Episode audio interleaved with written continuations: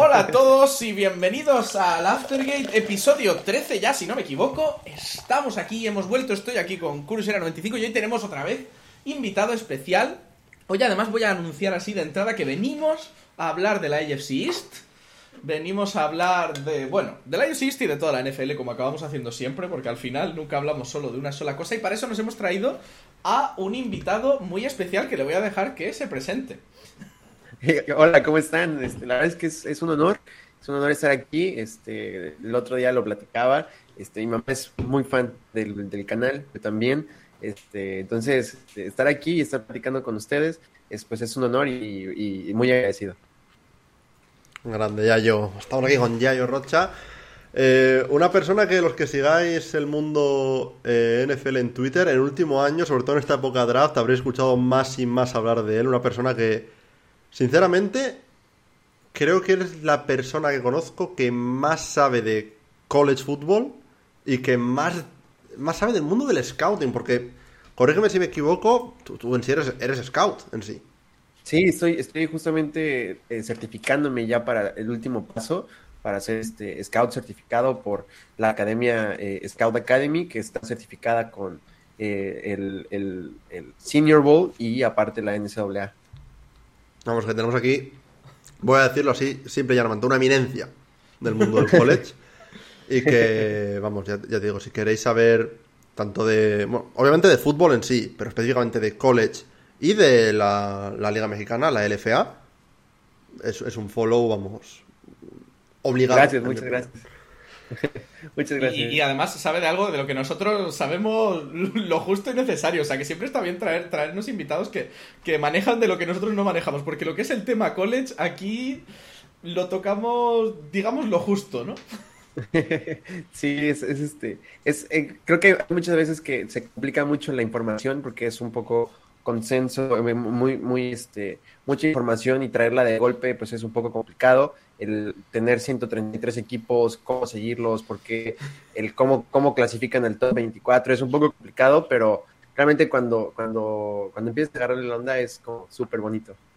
Sí, yo es lo que más me cuesta, porque eh, yo este año pasado me quise empezar a iniciar un poco en college, vi algún partido suelto, que ya es más de lo que hago normalmente, pero siempre lo que más me ha dado respeto, ¿no? Porque lo, pienso, y yo pienso en una semana mía normal, y entre verme los partidos, digamos, principales de la semana en la NFL, mm, seguir de cerca lo que sea que hagan mis Colts, más luego temas personales, ya sea, trabajo o trabajar en vídeos del canal o lo que sea, digo, ¿de dónde saco horas para, para ponerme ahora a, ver, a ver college football? Pero la verdad es que eh, yo lo, digo siempre, si eres una persona que te guste la, atmósfera del fútbol, más que el, deporte en sí, la atmósfera de college es inigualable en, el fútbol americano. Claro, claro, es este, es creo que, eh, siempre lo he dicho, creo que como espectáculo para fanático, el college football se come al NFL porque el, que tengan un, un, este, un mucho, mucho más largo, la universidad, el que tengan tradición de cómo entrar, cómo ir vestidos para ciertos juegos, como Penn State, que tiene que ir de blanco completamente cuando juega contra Michigan. Ese tipo de cosas es como muy bonito. Eh, y, no sé, por ejemplo, Ohio State este, tiene prohibido durante su semana contra, cuando juegan contra Michigan eh, que en ninguna parte del campus puede haber una M o sea, borran todas las M's del campus, en escuela, librerías, todo. Entonces, está muy padre todo eso y este y es bonito. Encontrar la clase de matemáticas de la semana debe ser imposible, pero bueno. pues bueno. no debe ser la eh, única clase difícil, ¿eh? Yo creo que debe eh, haber ahí al final entre unas y otras. Ya te digo, yo, yo quiero meterme al mundo de college, a ver si este año ya por fin es el año en el que me meto un poco más de cerca, porque, porque me parece una, una auténtica pasada. Yo eh. ya te digo, si el tiempo me lo prestas tú, empiezo, pero es que además, desde aquí yo lo veo como además difícil, ¿no? De, ponerse a verlo, ¿no? Porque al final... Sí, es, complicado, o sea, obviamente nadie, nadie ve todos los juegos, son ah, es imposible, como 70. Entonces, este, lo, que yo hago es veo, no sé, veo de la cartelera de la una, cuál es el, más, el que más me gusta, el de las tres, cuál es el que más me gusta y así. Claro, al final tienes que, que un poco ver, ver los enfrentamientos que hay, obviamente si hay un un enfrentamiento de top 25, pues se te lo apuntas directamente ya, ya sin, sin, dudar. y, luego partidos de rivalidad, suele ser un poco lo que más suele, suele tirar, casi no todas las semanas, casi todas las semanas hay alguno. y, y se tira un poco por ahí. Y a ver, y al final, quieras que no, yo creo que gran parte del, del ver college se hace incluso en la post-season, ya cuando, no, no hablo la propia, los propios playoffs de college que también, sino en el periodo pre-draft, es cuando realmente te pones al día de todo lo que no has podido ver durante la temporada. Sí, pero claro, yo una lista de los, no sé, como mis prospectos favoritos para este draft 2024 y si veo que en un juego se enfrentan cinco de ellos, es el juego que veo, ¿no? Por ejemplo, eh, los juegos que no me pierdo son los de los corebacks proyectados, como va a ser este USC y, por ejemplo, North Carolina, ¿no? Que tienen Drake May y a Kelly Williams. Entonces, esos juegos no los pierdo por nada y este y obviamente ya en la audición los repasas mucho más lento. Claro, eh, eh, digamos que la temporada en sí es simplemente pasar el eye test, digamos, solamente Sí. el, el verlo y decir, vale, lo que he visto me ha gustado o no me ha gustado. Luego ya en, en off-season, pues intentas buscar, buscar tape o simplemente pararte eh, a, ver eh, repeticiones de los partidos más detenidamente e intentar informarte más sobre Claro. ello, ¿no? Y. ¿Cómo suele ser el, el- el proceso de, de hacerte un listado de prospects? ¿Es más un tema de vas viendo partidos normalmente y de repente un jugador hace una jugada que te llama la atención y te apuntas el nombre simplemente? ¿O hay alguna otra forma en la que sueles orientarte? Justo es como la combinación de las tres. Por ejemplo, eh, el primer como desglose que hago es la lista que saca el Senior Bowl de los jugadores que tienen para invitarlos al Senior Bowl. Entonces, son jugadores que ya pasaron el eye test de scouts de NFL. Entonces, eso quiere decir que ya están en la, en la lista, en la, en la mía, ¿no? Entonces, ese es la- el primer como filtro que hago, ¿no? Para los nombres. Después, obviamente, en la temporada me pasó con un receptor que no lo tenía tan ubicado y en un juego de Florida State yo vi a Johnny Wilson y dije, este tipo va a ser eh, jugador de NFL. Y efectivamente, ahorita ya está en la lista del top 10 de wide receivers para esta temporada. Entonces ya los meto a mi lista, ¿no? Este, y obviamente mientras veo juegos, voy viendo y los que, no sé, los que proyecta ESPN, los que proyecta PFF, voy haciendo mi lista y ya ahí hago yo mi propia lista. No, también incluso de la, de la entrada a college en sí, de las listas por estrellas de Royal Rivals y todo eso, también lo mismo. Exacto, Va- sí. Vas haciendo tú una lista un poco así de ese estilo. La verdad, Sí, sí. oye, eh, me quito el sombrero ante, ante los que os dedicáis a hacer temas scouting porque es un, un señor currazo, la verdad. Sí. Una pasada, la verdad, pero bueno, pero hoy no venimos a hablar solo de, de tema scouting, de tema college football, venimos también a hablar de la NFL y eh, ya sabemos, bueno, ya, ya más o menos hemos visto en, la- en los últimos dos episodios que hemos decidido hacer un formato un poquito estándar, ¿no? Que empe- empezamos, nos presentamos un poquito y nos tiramos pues a ponértelo un poquito todo difícil en, en un... ¿Quién quiere ser millonario de la NFL? Yo lo, lo llamé siendo muy original. ¿Cuánto sabes de la NFL? un nombre así como muy... Y voy a repetir un poquito la estructura para la gente que, que no se acuerde, para que tú también lo refresques ahí en un momento. Tenemos 10 preguntitas eh, que van un poquito de fácil a más difícil. Hay algunas que son muy facilitas y algunas que son un poquito más complicadas, ¿vale? Tres preguntas serán de la NFL en general, tres preguntas de tu división y tres preguntas de tu equipo, que no sé si hemos llegado a mencionar cuál es tu equipo. Ahora que me... Sí, bueno, yo, este, son los New England Patriots. Mucha gente no sabe que le voy a los New England Patriots. Entonces ahorita voy a des- desma- desmascararme. Desenmascarar, Además con uno de los equipos más amados y odiados a partes iguales, ¿no? Justamente. Ya, ya lo hemos planeado todo estratégicamente para que la gente te pueda conocer primero, que les caigas bien de primeras. Así luego cuando llegue el golpe de que eres fan de los Patriots, pues como que les duele menos. Sí, sí, sí, justamente. O sea, es que siempre la- las personas ven a alguien eh, un poco eh, chavo, joven, y les digo, le voy a los Pats y dicen, ah, por Brady. Y yo, pues sí, lo conocí cuando tenía ocho años, ¿cómo no, le- cómo no le iba a ir a Brady? A o ver, sea, eh, em, yo puedo entender la gente que, que se queje de- del, del bandwagon cuando alguien llega a la NFL y de repente es como, ah, pues soy de los Seahawks. ¿Por qué? Pues porque empecé en 2013 y estaban los Seahawks arriba. A ver, seamos sinceros. Te metes así en una liga nueva y a no ser que tengas cierta afinidad por una ciudad concreta, vas a ir a por el equipo que veas que gana. Eso, Sí, eso no, no, no nos... Lo que importa es que luego, cuando dejen de ganar, sigas pues, ahí pues, con pues ellos. sigas. O sea, yo, yo empecé con los Colts cuando los Colts estaban medianamente arriba. Ahora, pues me trago, me trago temporadas como este desastre acabamos de vivir y me lo trago igualmente. Es, es lo que hay. Bueno, a ver, yo me hice fan de los Eagles pensando que Carson Wentz era el mejor quarterback de la historia. O sea, que yo me imagino cómo, cómo acabó esa cosa. Que la verdad es un poco, un poco triste, ¿no? Al- Hay historias más chulas e historias un poquito más, más tristonas. Pero bueno, entonces, entonces las tres, hay tres preguntas ahí dedicadas a tus Patriots también para intentar ponerte en evidencia, a ver si, a ver si sabes o, o no sabes mucho de ellos. Y luego tenemos la última pregunta que ya pues, le, dimos el nombre de pregunta Tailgate, porque es una pregunta así un poco complicada de algo que se me ocurra a mí para ese día. Eh, y vale doble. Entonces tenemos hasta un máximo de 11 puntos. Que te digo, si quieres, los, los dos invitados que hemos tenido hasta ahora han puntuado 7 sobre 11. eh, Alf Colmenar de Cañones y Barcos. Cañones y Barcos. Cañones fútbol. cañones- y fútbol, no sé por qué siempre digo cañones y barcos, cañones y fútbol. Y eh, luego tuvimos la semana pasada a Jorge Fernández, que puntuó 5 de 11. Jorge Fernández de Crónicas Lombardi, que puntuó 5 de 11. O sea que no está súper difícil batir, por lo menos meterte ahí, ¿no? Entre ellos, pero veremos a ver qué tal se te dan las preguntas. Venga, venga, venga.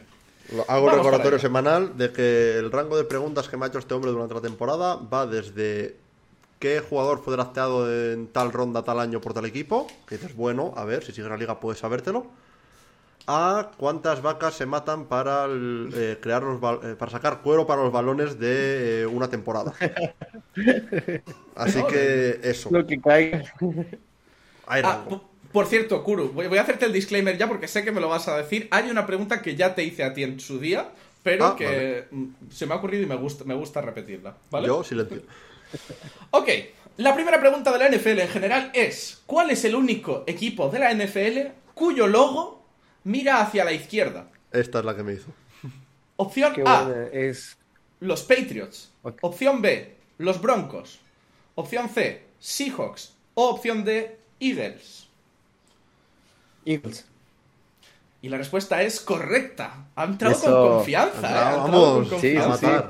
¿Esta te la Bien, sabías bien, ya de antes? No, me lo estaba imaginando, me lo estaba imaginando. Ese- sea, pero ahí es donde tú, ahí es donde tú partes con ventaja. Yo hasta me acuerdo que la fallé, si no recuerdo mal. Porque no te dio Por- opciones. porque yo no tenía opciones. Yo tenía que ir equ- equipo por equipo pensando, diciendo, Si, si no hubieras dado opciones y tenía que contestar rápido, hubiera dicho Atlanta. No sé por qué me vino a la mente que era hacia la izquierda.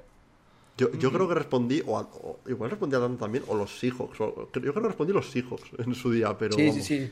O sea, sabía que era una- un, un- un logo de águila, pero, pero Es, sí. es que ahí además te empieza a jugar malas pasadas, ¿no? El efecto un poco. El, Sí. efecto. eh, ¿Cómo se llama Mandela? ¿no? El efecto Mandela, efecto eso es. Mandela. El efecto Mandela de ya empiezas a ver los logos al revés de lo que son, ya no sabes ni, ni para dónde miran. Pero sí, curiosamente todos los demás logos miran a la derecha y es Sí. el único que hasta que no te lo piensas, pues eso. Eh, vale, te ves fuerte entonces, ¿no? Vamos con la segunda pregunta. La segunda pregunta sería, ¿cuáles son los únicos equipos de la NFL que han conseguido hacer una temporada de 0-16? Ok. Opción A, los Browns y los Colts. Opción B, los Lions y los Buccaneers. Opción D, los Colts y los Buccaneers. Opción D, los Lions y los Browns. Sin contar playoffs. Contando solo con temporada playoffs. regular, temporada regular. O sea, acabar 0-16 0-16 sin ninguna victoria cuando todavía teníamos 16 partidos. De momento nadie tiene el 0-17. A ver cuánto tarda Todavía, eso. todavía, ¿no? Ha, ha habido intentos este año, pero... Esta la voy a fallar. Eh, ok, ¿me voy a repetir las, las opciones? Claro, por supuesto. Tenemos Browns Colts. Lions Buccaneers, Colts Buccaneers o Lions Browns. Voy a ir con. Voy a ir con los Colts. Sí. ¿Los Colts con Sí. qué combinación? ¿Con, con los Browns o con los Buccaneers? Es, es- es lo que estoy pensando. O sea, va, va- va con los Vamos Colts con- solamente por meterme el puñal. Vale, perfecto. Muy bonito, muy bonito. Y con los Bucks. Vamos con los Bucks. Los Colts y los Buccaneers. Y la respuesta es incorrecta. Sí, los dos sí. equipos que han conseguido temporadas de 0-16, no sé si Kuro Kuro la sabe, si quiere intentar hacer ahí un tiro. Son Browns y Lions. Son Browns y Lions, correcto. 2017, la temporada de los Browns de 0-16, que fue, pues eso, una temporada lamentable. Y la temporada de los Detroit Lions de 2008. Los Buccaneers consiguieron un 0-14 cuando todavía eran 14 partidos. Sí, O sea- me acordé de esa. Y la peor temporada de los Colts fue un 0-8-1. Cuando todavía Que eran los fue Baltimore la- Colts. cuando la huelga de. El 82, creo que fue. 1982. ¿Crees que estaba pensando en el año en donde Peyton se, se lastimó el cuello? el- el Es- esa, creo que fue, esa creo que fue 2-14, si no recuerdo mal. Sí, estaba pensando en ese. O, o algo así, no, pero aparte tengo un par de curiosidades, que es, por ejemplo, por parte de los Browns, ese 0-16 viene una racha de dos temporadas que fue un 1-31 entre las dos temporadas. Lo cual fue eh, brutal, porque es que, de hecho, Hugh Jackson, que era el head coach, acabó 1-31, 1 1-16, perdón, y de- 1-15, ahora sí, y dijo después de la temporada, peor no lo podemos hacer. Y, y sí, Y terminó. y sí. A y ver, luego- no sea 0-16 se puede hacer peor. Y luego está, obviamente, la de, la de los Lions, que si no recuerdo mal, después de la temporada draftearon a Matthew Stafford, fue en 2009. Ok. Eh, y tiene un momento conocido para la historia de la NFL, que es Dan Orlovsky, que jugó de, de quarterback, no sé si toda la temporada o parte de ella, cuando, hizo un cuando cometió un safety porque salió del campo sin darse cuenta. Ah, sí, cierto. Sí, sí, sí. sí. Que le pasó... ¿A quién le pasó este año también? A Jimmy A Jimmy Garoppolo, cierto. contra Broncos. Cierto, cierto, cierto, cierto. Sí. Pues ahí está, el par de curiosidades que tenía. Yo es que soy la Bueno, tras estas curiosidades, no vamos a olvidar que estamos aquí en un concurso de mucha relevancia y vamos a continuar con la última pregunta de, eh, NFL. de, de la NF de la sección de NFL. ¿Cómo se te da el tema de- del arbitraje? Bueno, yo creo que ah, ahí en- al otro lado del charco lo llamáis los- las cebras, ¿no? Los cebras. Sí, le dicen árbitros oficiales, Ebra, sí. Eh, ¿Cómo lo llevas, ese tema? Pues, no muy bien, pero vamos a ver. o sea, vamos a Vale, ver cómo pues- nos va. Esta pregunta es sobre arbitraje y Super Bowls. ¿En qué Super Bowl tuvimos la primera mujer arbitrando en el partido, en el Ah, partido de, de la Super Bowl? espera. En la Super Bowl 55, en la Super Bowl 57, en la Super Bowl 47 o en la Super Bowl 35. Mira, soy, soy muy malo con los números de los Super Bowls. Se lo estaba diciendo Choli antes de empezar. Soy pésimo. De hecho, o sea, no, ni siquiera recuerdo cuáles son los, de- o sea, los que ganaron los Pats. O sea, el número, el número de romano. Pero recuerdo que fue Sarah Thomas en el de Tampa Bay contra Chiefs. Ok, ok, ok, ok. No- no yo si creo el- que eso, independientemente de que, de que tenga el número o no, se lo tenemos que dar por buena. Sí, sí, sí, hay, hay- hay que darte el punto. Entonces, ¿con cuál te cuadraría de las que tenemos aquí? ¿55? El punto lo tienes. 55. ¿57? 55. ¿55? Es Sí. correcto, es correcto. Confirmamos que es la Super Bowl 55. Let's Pero es que además tantos datos que lo tenía yo aquí apuntado en el papel y todo. Joder, pues con tantos datos es que, ¿cómo no te podemos dar esta pregunta por bueno? O sea que ya, ya acumulas dos puntos, ya Bien. estás ahí acercándote poco a poco, dos de tres. Buen comienzo, ¿no? Oye, Bien, bien, a, bien, a- bien. a este ritmo va- vas on pace a- a- al número uno. Yo os lo digo nada. Bien, venga, venga. Sin meter presión, ¿eh? Sí, bueno, bueno, va- va- vamos a verlo, vamos a verlo. Ok, vamos entonces con la- las preguntas de la AFC East. Ya cerramos Va. un poquito el cerco, nos acercamos un poquito a los equipos que ya te suenan un poco más, digamos, ¿no? Creo que más o menos te, te- te empiezan a sonar los que tenemos por aquí. Y la pregunta sería, ¿qué equipo de la AFC East tiene menos porcentaje de victorias en playoffs? Ok. Opción A, los Bills. Opción B, los Jets. Opción C, los Dolphins. Opción D, los Patriots. Ok, esto es interesante porque los Jets no llegan muchas veces desde el 90 y las que- las dos las veces que más han llegado lejos sí han llegado, o sea, han tenido un buen run. Eh, los Bills pues han perdido muchísimas veces en los playoffs. Los Pats tienen un buen récord y los Dolphins no pasan muy seguido, pero cuando pasan sí ganan. Esta es complicada. Eh, Esta, es- esta, es- esta yo no, no, no la sé, la verdad. Esta tiene chicha, ¿eh? O sea- estoy entre, entre los Bills y los Jets. Yo sé qué respuesta daría, pero eh, por un triple, vamos, no, no, no, no lo tengo Sí. nada seguro lo que diría yo, la verdad. Ok, voy a ir con. No puedo quedar como payaso. Con los Jets. ¿Con los Jets? Con los Jets. ¿Confirmamos la Pero respuesta? Yo es lo que hubiera dicho. No lo sé, pero es lo que hubiera dicho. Y la respuesta es incorrecta. Son la respuesta Bills, correcta ¿verdad? era la otra opción que tenías, eran los Bills. Sí, los Bills. dije, sabía que iba a decirlo y ibas a decir tu Bills. Es que, ¿yo, sa- yo sabes por qué me hubiera decantado por los Jets igualmente? Porque lo pienso y dices, a ver, estamos hablando de porcentaje, ¿no? Los Bills llegaron a cuatro Super Bowls seguidas. Ya so- solamente eso te tiene que, te tiene que Tener s- victorias. subir el, el porcentaje. O sea, son mínimo, mínimo, mínimo, mínimo, ocho victorias. Suponiendo que se fueran con bye todos los años, que creo que no fueron. Para bajar ese porcentaje tienes que perder muchos años en playoffs. Sí. Sí, y, y- y- y los Jets lo estaba pensando porque justamente no llegan muchas veces y cuando llegan pierden mucho. Entonces, Sí, Bueno, tuvieron ese, ese año de llegar al, Los al, al campeonato de la FC con Mark Sánchez, ¿puede ser?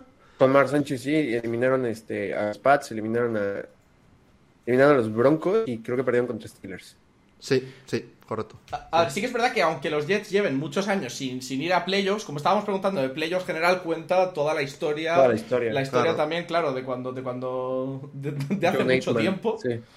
Claro, Eh, ese Super Bowl 3, ese tal, claro, al final acaba, es acaba todo eso. Eh, para que os hagáis una idea, mira, os cuento los datos exactos. Los Patriots tienen un récord de 37-22, o sea que ni de lejos iban a quedar ahí, ahí tal.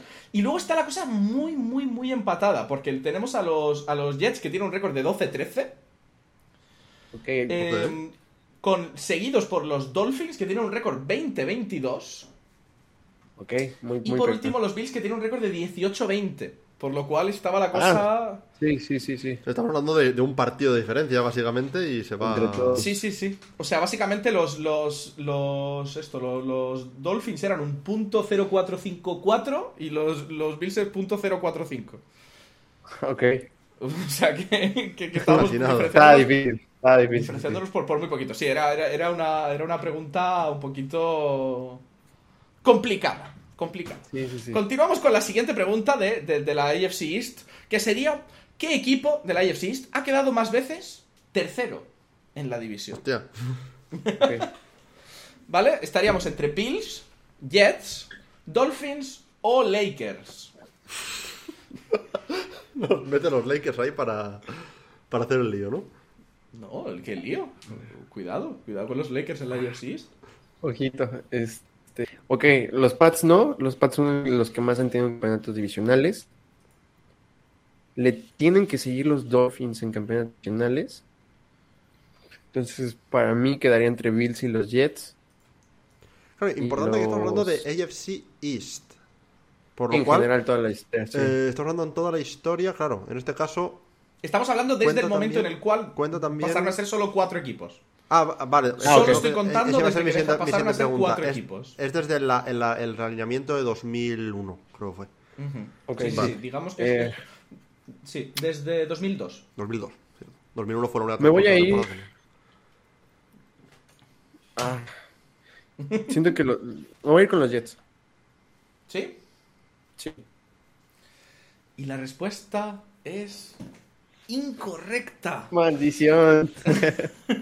La respuesta- eh, Esta ha sido a pillar, ¿eh? También, es que son... Esta, esta, esta era dura, esta era dura. La respuesta correcta hubieran sido los Dolphins.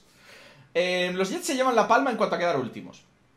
Ok, sí. Esta- aunque los, los Bills tuvieron una época ahí un poco dura, pero los Jets, en los últimos 20 años, pues bueno, ya sabemos un poquito Sí, que los Jets comido. no han tenido muy buenas runs en, en E- cuanto e- e a... incluso cuando lo han tenido como este año han quedado terceros igual. es que- No, han quedado últimos, de hecho. Sí. Terceros fueron los, Pats. Este año.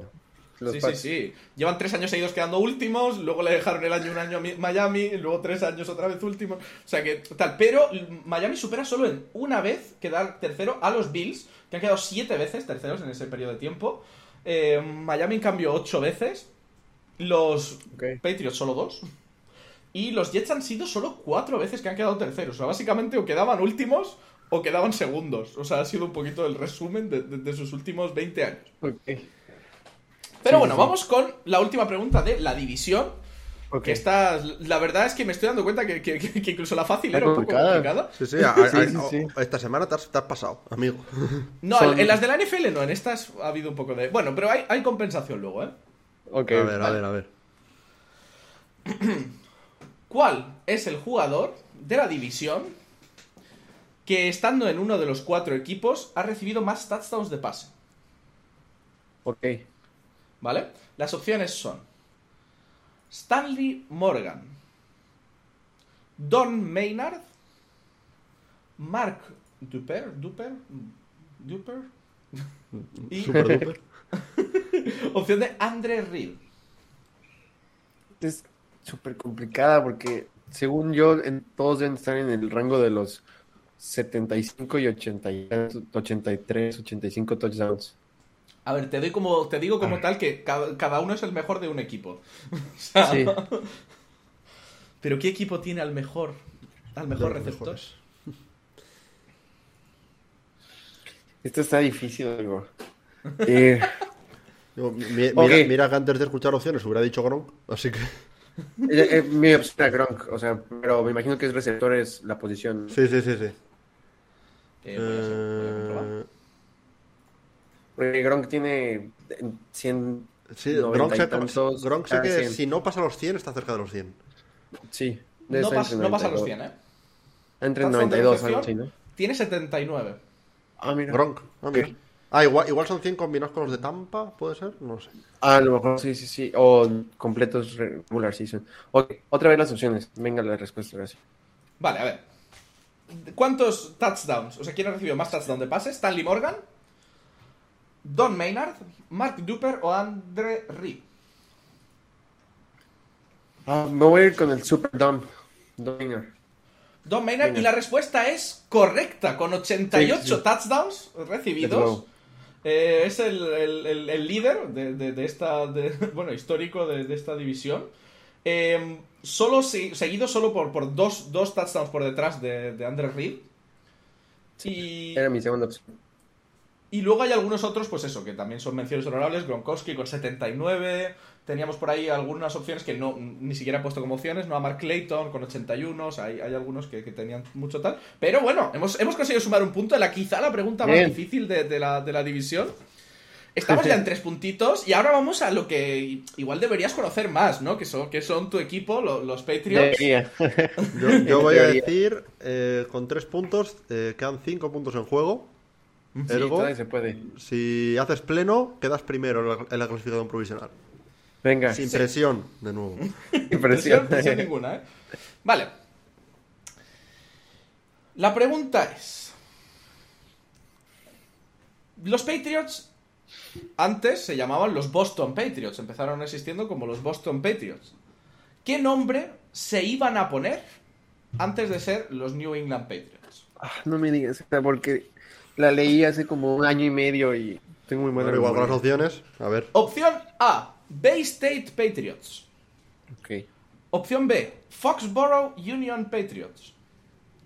Opción C, Baywatch Patriots. Opción D, Foxtrot Patriots. Yo rezo porque nunca hubiera sido una opción Baywatch. Entonces voy con Foxborough. O- eh, marcamos la, la opción B, Foxborough Union. Foxborough Union, Patriot.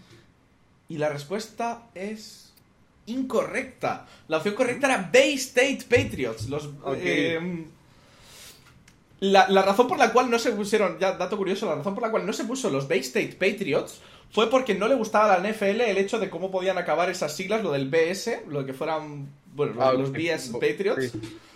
Y por eso está un poco puesta un poco como trampa la de Foxborough Union porque también hace unas siglas un poco...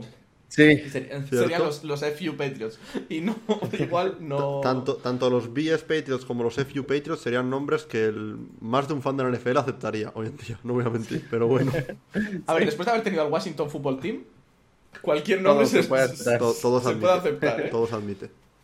Se puede aceptar. Venga, vamos con la siguiente pregunta, a ver si, a ver si nos manejamos mejor. ¿Qué tal te manejas en el tema field goals? Vamos.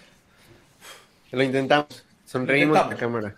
Vale, ¿quién es el jugador de los Patriots que más field goals ha anotado? Simple, llano y al, y al pecho. Adam Vinatieri. Como- Field, field goals si- sin contar extra points, intuyo. ¿Sin contar qué? Extra points. Field Solo goals, field goals. Vale. Solo field goals. Ok. ¿Vale? Adam Vinatieri, Steven Gronkowski Que no sé por qué empezar el Gronkowski. John Smith igual de niño de celo. o Nick Folk.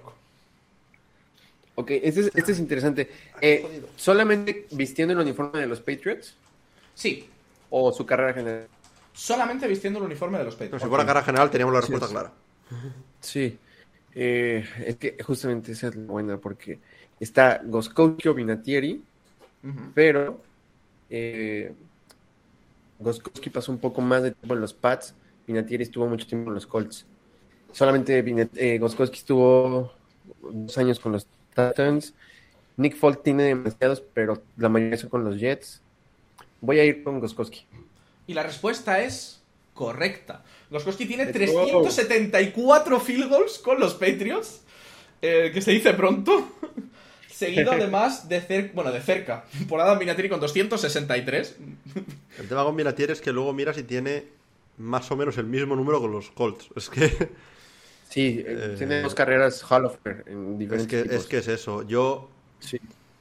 eh, igual estoy barriendo un poco para casa, pero cuando escucho a la gente hablar de, de Justin Tucker es el GOAT, digo... Su, su prime puede que sea mejor que el de Vinatieri a nivel de longitud. Ahora que lo haga durante 10 años más o 12 años más o los que te haga hacer para empatar a Vinatieri y luego hablamos. Sí, sí. Es como cuando Sí. se habla del GOAT de wide receivers. Es en plan, ¿Randy Moss fue mejor en su pick que Jerry Rice? Sí, pero Randy Moss no estaba con, con 40 años haciendo temporadas de mil Recibiendo pases. Sí, exacto. Bueno, sumamos otro puntito, ya estamos en, en- nada modesto 4, o sea que to- Venga. todavía tenemos posibilidad de sumar ahí un puntito más. Sí que es verdad que eh, igual me he pasado con, con la dificultad de un par de preguntas, o sea que eh, si quedas empate te contaremos como que valen más tus, tus respuestas. Hacemos Eso- una especie de strength of schedule, más o menos.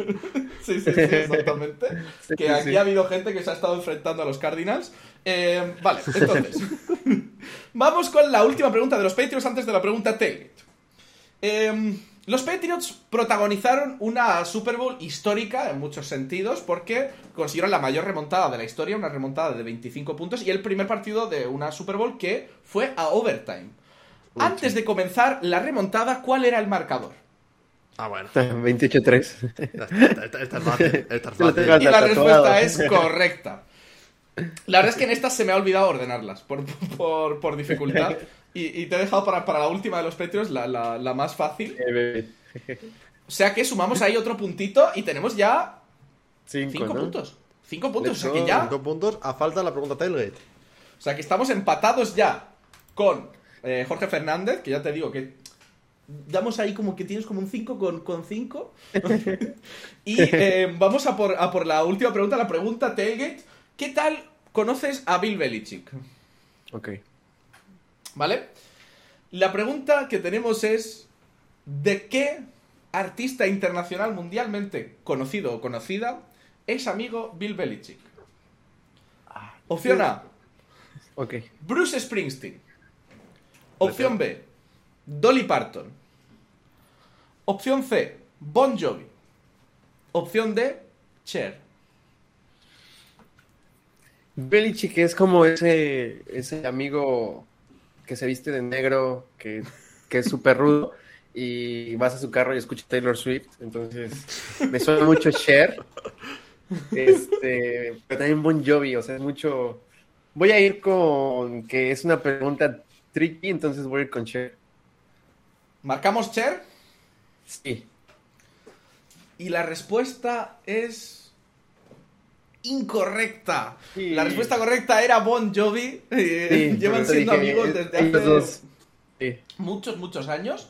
Eh, no sé, no sé, he perdido el dato, pero, Pero es que son amigos no- de toda la vida, digamos. Eh, En, ver- en verdad, como que no le pega, ¿sabes? Como que piensas en, en Bill Belichick y yo no le veo escuchando Sí. Living on a Prayer los domingos tan tranquilamente, ¿sabes? Es como... Sí, sí, sí, sí. pues se Sí, por eso son como años mis dos, 80. mis dos opciones. Mis dos opciones era Cher, que es muy de él, porque también es fan de Taylor Swift, y, y dije, Bon Jovi es la otra opción. Sí. Sí, sí, pues se conocieron en los 80 cuando trabajaba para los Giants. O sea que básicamente hubo una vez incluso que sacó a Belichick al escenario. Increíble. hay un vídeo, hay un vídeo de esto que, dime que hay vídeo de eso, yo, yo necesito ese vídeo en mi vida. Sí, sí, sí. Cantando con Char- eh, Charlie Weiss y Bill Belichick. O sea que, que tenemos ahí un, un- un combo mortal. Pero, pero bueno, oye, nada despreciable ese, ese, Sí.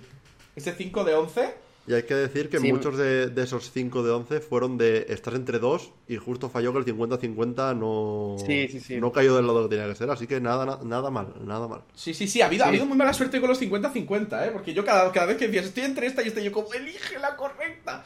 Y... Son como Pero los bueno, Bills, orgullo- orgulloso con mi con- orgulloso con pasar a playoffs. Hombre, hombre, eh, es un, es un, récord decente. Ya estás, estás en mitad de tabla, o sea que por- no eres ni, ni el último ni el primero.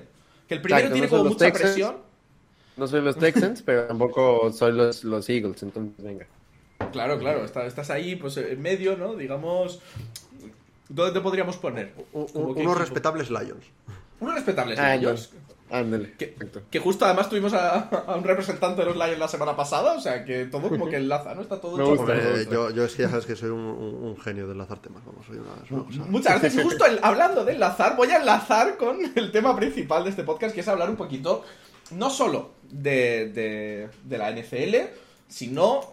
Bueno, no solo de la NFL, sí, de la NFL, sí. Venimos a hablar de eso. Pero iba a decir no solo de los Patriots, sino también de la división de la AFC East. Y empezamos un poco hablando, pues siempre de- del pasado, o sea, de lo que ha pasado en este último año. ¿Qué te ha parecido a ti la división, esos momentos tensos ahí de todos los equipos estaban disputando para poder llegar a playoffs? ¿Cómo lo viviste? Sí, claro, fue- fue muy complicado porque creo que llevaba la, la AFC East mucho tiempo sin ser reñida, ¿no? Era los Pats, los Pats, los Pats y de repente los Bills, los Bills, los Bills, o sea, nada más.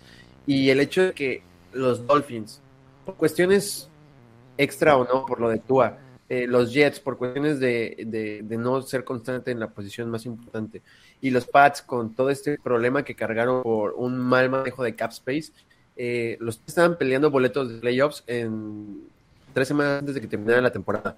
Entonces, el primero que eliminan es a los Jets. eh, después, eh, por cosas de, buscar el resultado de otros equipos, los Pats quedan eliminados y este, los, los, los Dolphins pasan con su victoria. Entonces, creo que eh, me gusta que la división esté tan peleada y que creo que terminando la temporada decías, ok, va a estar peleado el segundo lugar, creo que ahorita ya está hasta peleado el primer lugar, o sea, no es un claro, los Bills son favoritos por mucho, entonces me gusta esa parte. Sí, sí, sí, la verdad es que es una de esas divisiones que mientras que hablábamos a lo mejor eh, de- del primer día que hicimos la, la división esa de, los de los Buccaneers, de, de esta división que era reñida por otras razones porque nadie quería ganarla, aquí era como que todos los equipos querían ganarla pero se fueron encontrando como trabas en el camino, ¿no? Tuvimos a los Jets que se fueron deshinchando un poco esa segunda mitad con los, el tema de Zach Wilson, que no, no iba tal. Eh, y al final parecía que, que, que era de, de, de, de todos los equipos había una posibilidad ahí fuerte de, tener los playoffs. Eh, Sí. ¿Y cómo, cómo, cómo es esa cosa ahora, eh, ya como, como fan de los Patriots, de quedarte ahí a las puertas por tan poquito? Sí, obviamente yo, no- yo, yo tengo apenas 20 23 años, acabo de cumplirlos, y yo no viví la época de Drew Bledsoe, ¿no? Donde era constantemente pelear el segundo lugar, pelear el tercer lugar y pasar apenas a playoffs. Entonces yo no viví eso, y vivir eso como fanático, pues también es una experiencia padre, porque entonces te haces escenarios donde yo tengo mi récord, mi piso del récord es 5 ganados, o nos podemos llevar a 9, ¿no? Entonces ese, ese ancho de, de- de extremos, pues no lo había vivido, o sea, ni siquiera con Cam Newton, porque con Cam Newton yo sabía que la temporada iba a ser mala, ¿no? Entonces en este punto eh, sabes que tienes jugadores con nivel All Pro, eh, como, como Matthew, eh, Matt Judon, como Kyle Duggar, como este eh, Marcus Young de regresador, y que sabes que tienes, o sea, jugadores muy buenos en posiciones, ¿no? O sea, Juju Smith-Schuster obviamente no es el wide receiver 1 alfa de la liga, pero es un gran receptor slot. Este, tiene muy buena línea ofensiva. Ramondre Stevenson está ten- teniendo el pick de su carrera, está teniendo un prime impresionante del que no se habla mucho. Este, está por ahí huge, pero el problema es que tienes muchos jugadores buenos, pero nadie elite. Y creo que ese es, un- es un tema interesante porque tú ves a los Bills y Elite tienen a Stephon Diggs, a, a, eh, Micah Hyde, este, Tra- eh, Travis White, este, no sé, eh, Josh Allen, obviamente. Ves a los Dolphins y tienen a Tyreek, Jalen Waddle, eh, Devon Holland, eh, Jalen Ramsey. Ves a, a- a los Jets, tienen básicamente toda su defensiva y ahorita Aaron Rodgers, eh, Garrett Wilson. En los Pats no pasa eso. Entonces es muy interesante y no lo había vivido. Sí, es una, es una situación que no solo es, es nueva, diría incluso que para los fans más veteranos de los Patriots, porque a ver, incluso una persona que lleve 30 años siguiendo al equipo lleva los últimos 20 disfrutando de, un equipo de, calidad. Se te olvida lo que es lo que es no rendir a ese nivel, ¿no? Pero, pero sí que es verdad que del mismo modo que hablábamos de que eso, que la NFC South es, la división más impredecible de la liga, porque literalmente no sabemos nada de, de ninguno de sus equipos. En la AFC East pasa un poco lo mismo, pero porque sabemos tanto de estos equipos, sabemos la calidad que tienen todos los equipos, e incluso en el caso de los Patriots, que como dices, les falta este jugador de élite, tienen, tienen lo élite en el puesto más importante, que es el entrenador. Sí. Eh, te deja con esta incógnita de decir, vale, los Bills son sobre el papel quizá el equipo más fuerte, pero han mostrado mm, problemas internos, con quizá de egos. Eh, eh, a final de temporada y ahora hemos visto el tema de Stephon Diggs que no se presentó de primeras a, Training Camp y todo esto. Eh, luego tienes los Dolphins, que sí, es, es, un equipo bueno, pero a ver qué pasa con la salud de Tua, que es la gran incógnita. Luego están los Jets, que traen a Rodgers, pero sigue siendo un equipo muy joven y igual la falta de experiencia es lo que les acaba haciendo daño. Y luego tienes a los Patriots, que realmente yo si me, si me preguntas lo que, lo que fue la pérdida completa de los Patriots fue que no teníais nadie dirigiendo ese ataque, realmente. Justo, justo. Y, y creo que, o sea, eh, tú ves el año rookie de Mac Jones, por ejemplo, y, no es normal que un rookie te juegue tan bien. O sea, no jugó espectacularmente, pero jugó muy bien y parecía que llevaba, iba su, su segunda temporada de la NFL, ¿no? O sea, ese progreso de un coreback de bolsa, nada espectacular, pero que no perdías juego por Mac Jones, pero sí podías ganar algunos por él, por su brazo y su inteligencia. Pero creo que todo esto, así como el, no ser. Tú ves este roster con otro coach y es un equipo bottom five, o sea, no, o sea, pero justamente dices, no, eh, mientras esté Bill Belichick, los Pats nunca son de, darlos por vencidos y todo esto. Nunca. Pero la culpa de esta situación es Bill Belichick, porque él tiene el poder de ser el general manager y uno, dar sobrepagos a John Smith, por ejemplo, este, y no ha tenido un, o sea, ok, tienes a Mac Jones y estás viendo que a Jalen Hurts le traen a AJ Brown y hace una mejora. Eh, a Justin Herbert le traen mejores tackles para que tenga mejor eh, protección en bolsa. A, a, Patrick Mahomes nunca le traen más, pero le traen siempre línea ofensiva élite, buena defensa. A Mac Jones lo pusiste con Matt Patricia como coordinador ofensivo un tipo que jamás en su vida había marcado jugadas en su vida, eh, que es buen, buen, buen defensivo, pero nunca ofensivo. Tu wide receiver uno es un undrafted free agent, que es muy bueno, Jacoby Myers, pero no del, del, del, que le ayuda a un coreback a dar el salto. Y tú banqueas a tu coreback por Bailey Zappi. Eh, creo que este error, eh, esta situación es de Bill Belichick, o sea, ese error de pero también sé que el, único que la puede resolver es él. Claro, es que es un poco la dicotomía que tienes cuando tienes este rol de, head coach general manager.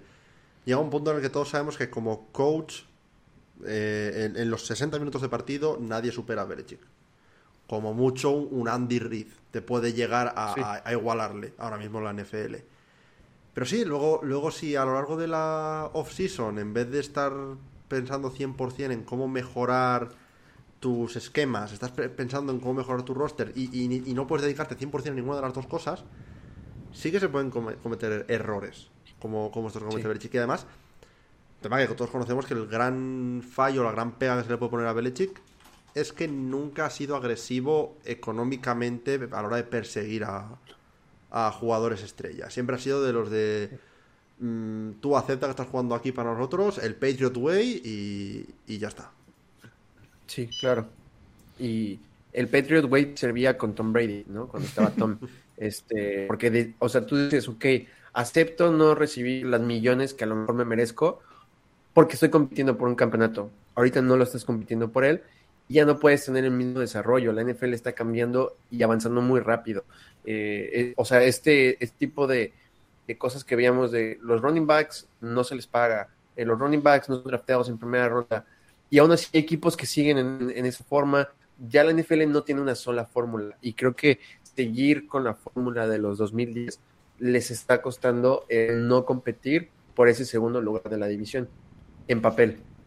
Sí, yo eso, eso lo comentábamos, de hecho, hablando de los Lions concretamente con Jorge Fernández la semana pasada, más hablando sobre Matt Patricia concretamente, por el hecho de que se habla siempre de que los coaches que vienen del coaching tree de Belichick buscan llegar a un, a un equipo nuevo y que se les dé el mismo respeto que se le da a Belichick en, en New England, que, es yo aquí soy el sargento y, y, yo comando. Pero del mismo modo con Belichick ahora está pasando un poco lo contrario. Él pide el, el respeto que merece, pero también al mismo tiempo espera que la gente como bien dices, tome las mismas reducciones de salario o las mismas condiciones que había con Brady cuando sabías que había literalmente un 50% de probabilidades de llegar a la Super Bowl, que ahora con, con un equipo que, que, simplemente no está a la altura de esos equipos. Y, y, llega un punto en el que tú como general manager tienes que saber la situación que tiene tu equipo y lo que pueden pensar los free agents o, las, o los jugadores que queden disponibles para querer venir a jugar a tu equipo. Claro, exactamente. Esta free, free agency de los Pats fue muy, muy rara porque dejas ir a Jacoby Myers por otro Jacoby Myers. O sea, eh, Yuyu juega de slot, eh, tiene las, mismas yardas creadas por, por toque que, que, Jacoby Myers, tiene el mismo rol, en Kansas tenía el mismo rol que, que Jacoby en los Pats. Entonces, o sea, son cosas que dices, ok, te deshaces de tu wide receiver 2 para tener otro wide receiver 2 y no tienes un receiver alfa, a menos que tú creas que Davante Parker, que tiene el cuerpo, pero nunca ha demostrado estar ni sano ni competente para ser un wide receiver 1, algo. Entonces. Y, no, y no traes a nadie en el draft, aunque a mí me gustó mucho el de los Pats, no traes a nadie para ayudarle al desarrollo de Mac. Y entonces toda la presión del estado siempre va a estar en Mac. Y si la, lo pierden, va a ser en Mac, porque el aficionado promedio pues, nunca ve que juegan 22 tipos en, en el campo. ¿no? O sea, mm. siempre es el, coreback, el, coreback, el coreback. Todo, todo pasa por lo bueno y por lo malo por, por el quarterback, ¿no? Y había mucha gente este año que, que, de hecho ya empezaba a dudar mucho de Mac Jones, de, que sí tal, pero también es verdad que yo creo que todo hay que verlo en un contexto, ¿no? Eso que hablábamos de que es que las jugadas en ataque era, era un tema, o sea, parecía que no se estaba jugando a nada.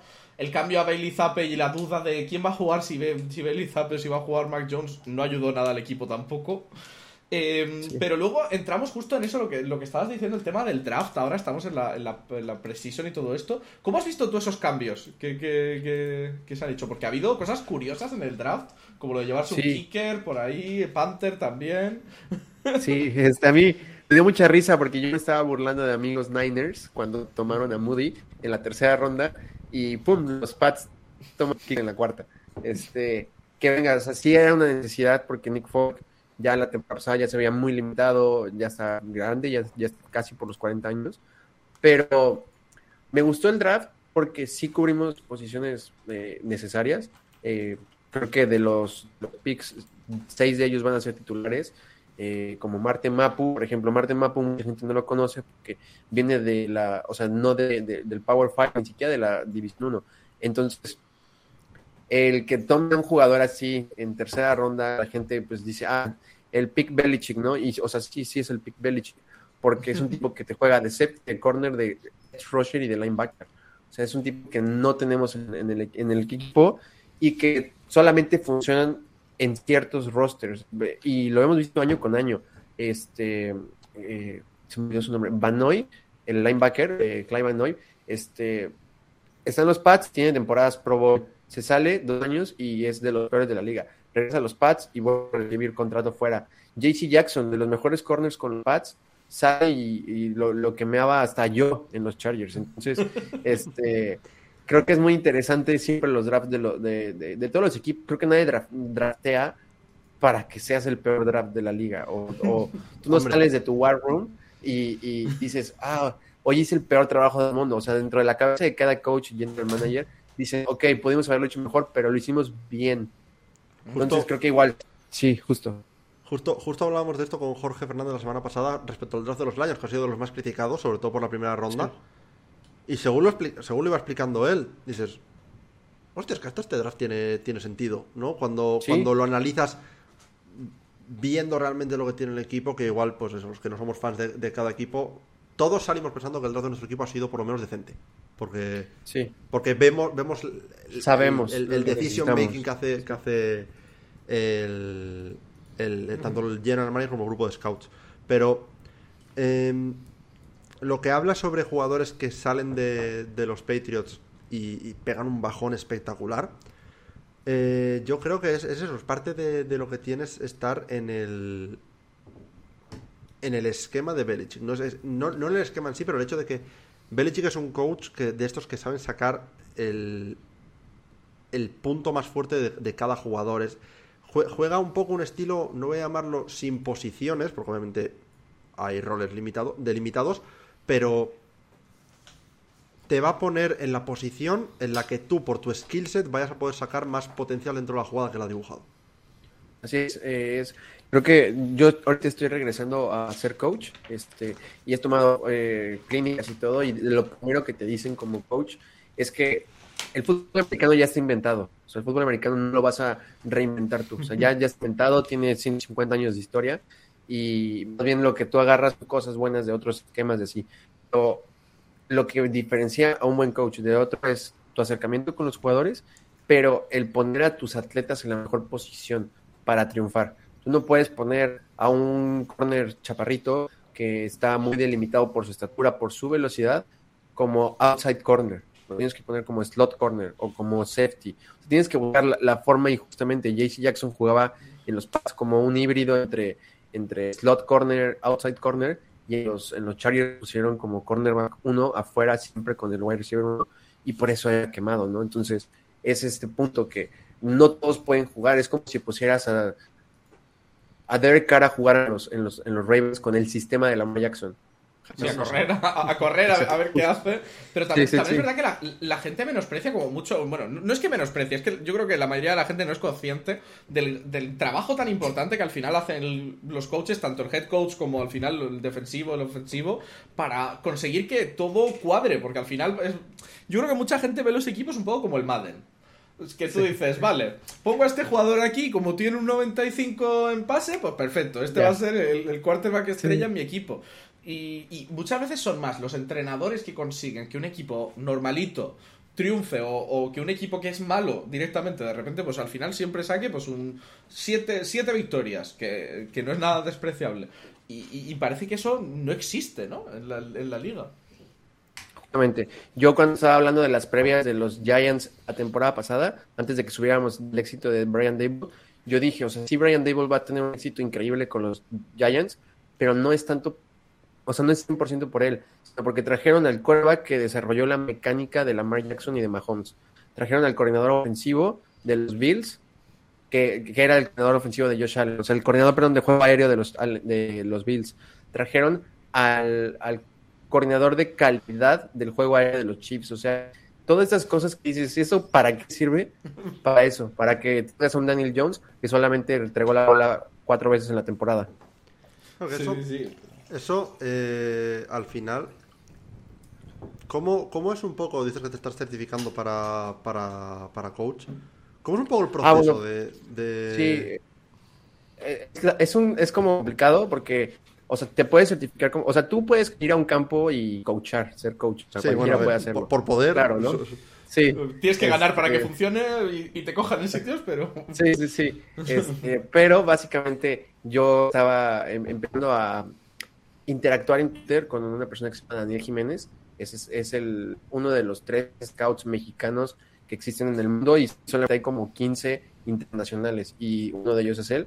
Entonces empezó a platicar conmigo, empezó a platicar con sus amigos, Aldo, con Ian, con este Fe- Fede, y me empezaron como a, arropar, a contarme cosas. Y yo, con- yo les preguntaba, oye, es que ve este diseño de los Chiefs, este, tienen un dagger, pero no encuentro manera de cómo, cómo puedan este, eh, cubrirlo, por ejemplo, Bengals, ¿no? Y me están diciendo, bueno, es que así no lo pueden cubrir, tendrán que hacer este ajuste. Entonces empecé a conocer un poquito más, empecé a buscar clínicas, certificaciones y eh, certificaciones con el TEC de Monterrey, con los aztecas de la UTLA, certificaciones con Texas Tech.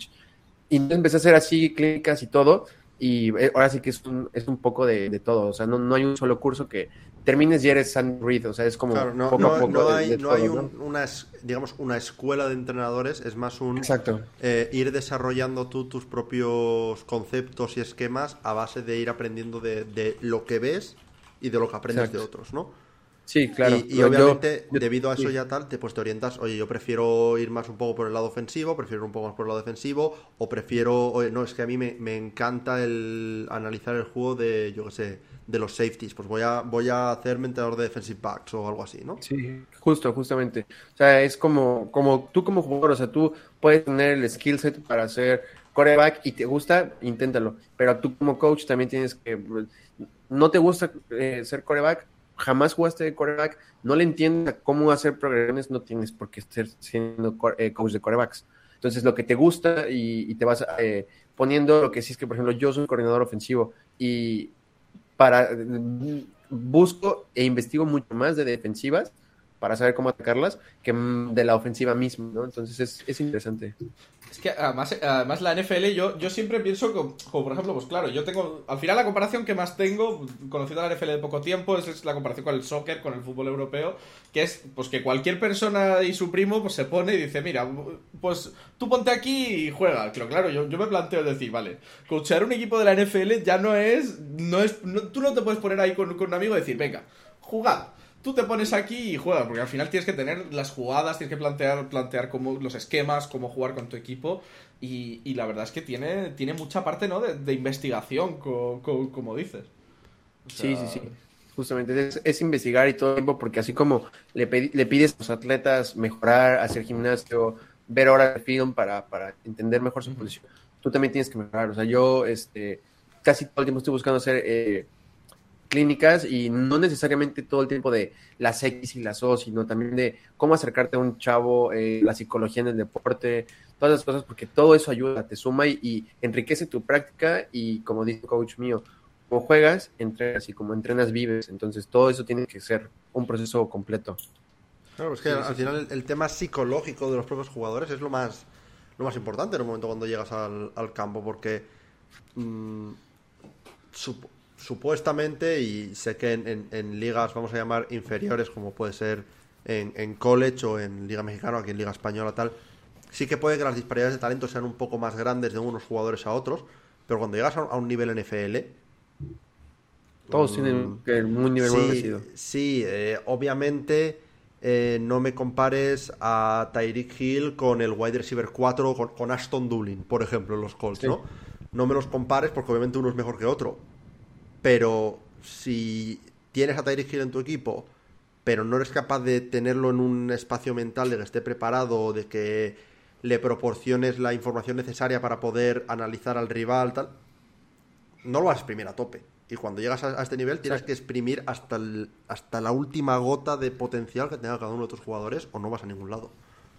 Exacto, creo que lo vemos mucho, eh, por ejemplo, la LFA o la European Football League, eh, como el wide receiver 5 del equipo de división 124 se vuelve el mejor jugador de las dos ligas, ¿no? Porque son tipos enormes, y tienen, miden lo mismo que DK Metcalf, miden lo- pesan lo mismo que él, pero psicológicamente no se preparan igual que ellos, entonces igual eso importa mucho. porque hay tanto voz en la NFL? Porque psicológicamente no están preparados.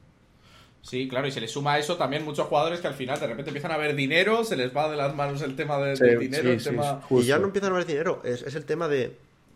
Tú piensas que... claro. que de- no, no, no, no, ya no eso, porque tú, tú eres un tío que tú imagínate, tú empiezas a jugar eh, fútbol tackle cuando llegas a, a instituto.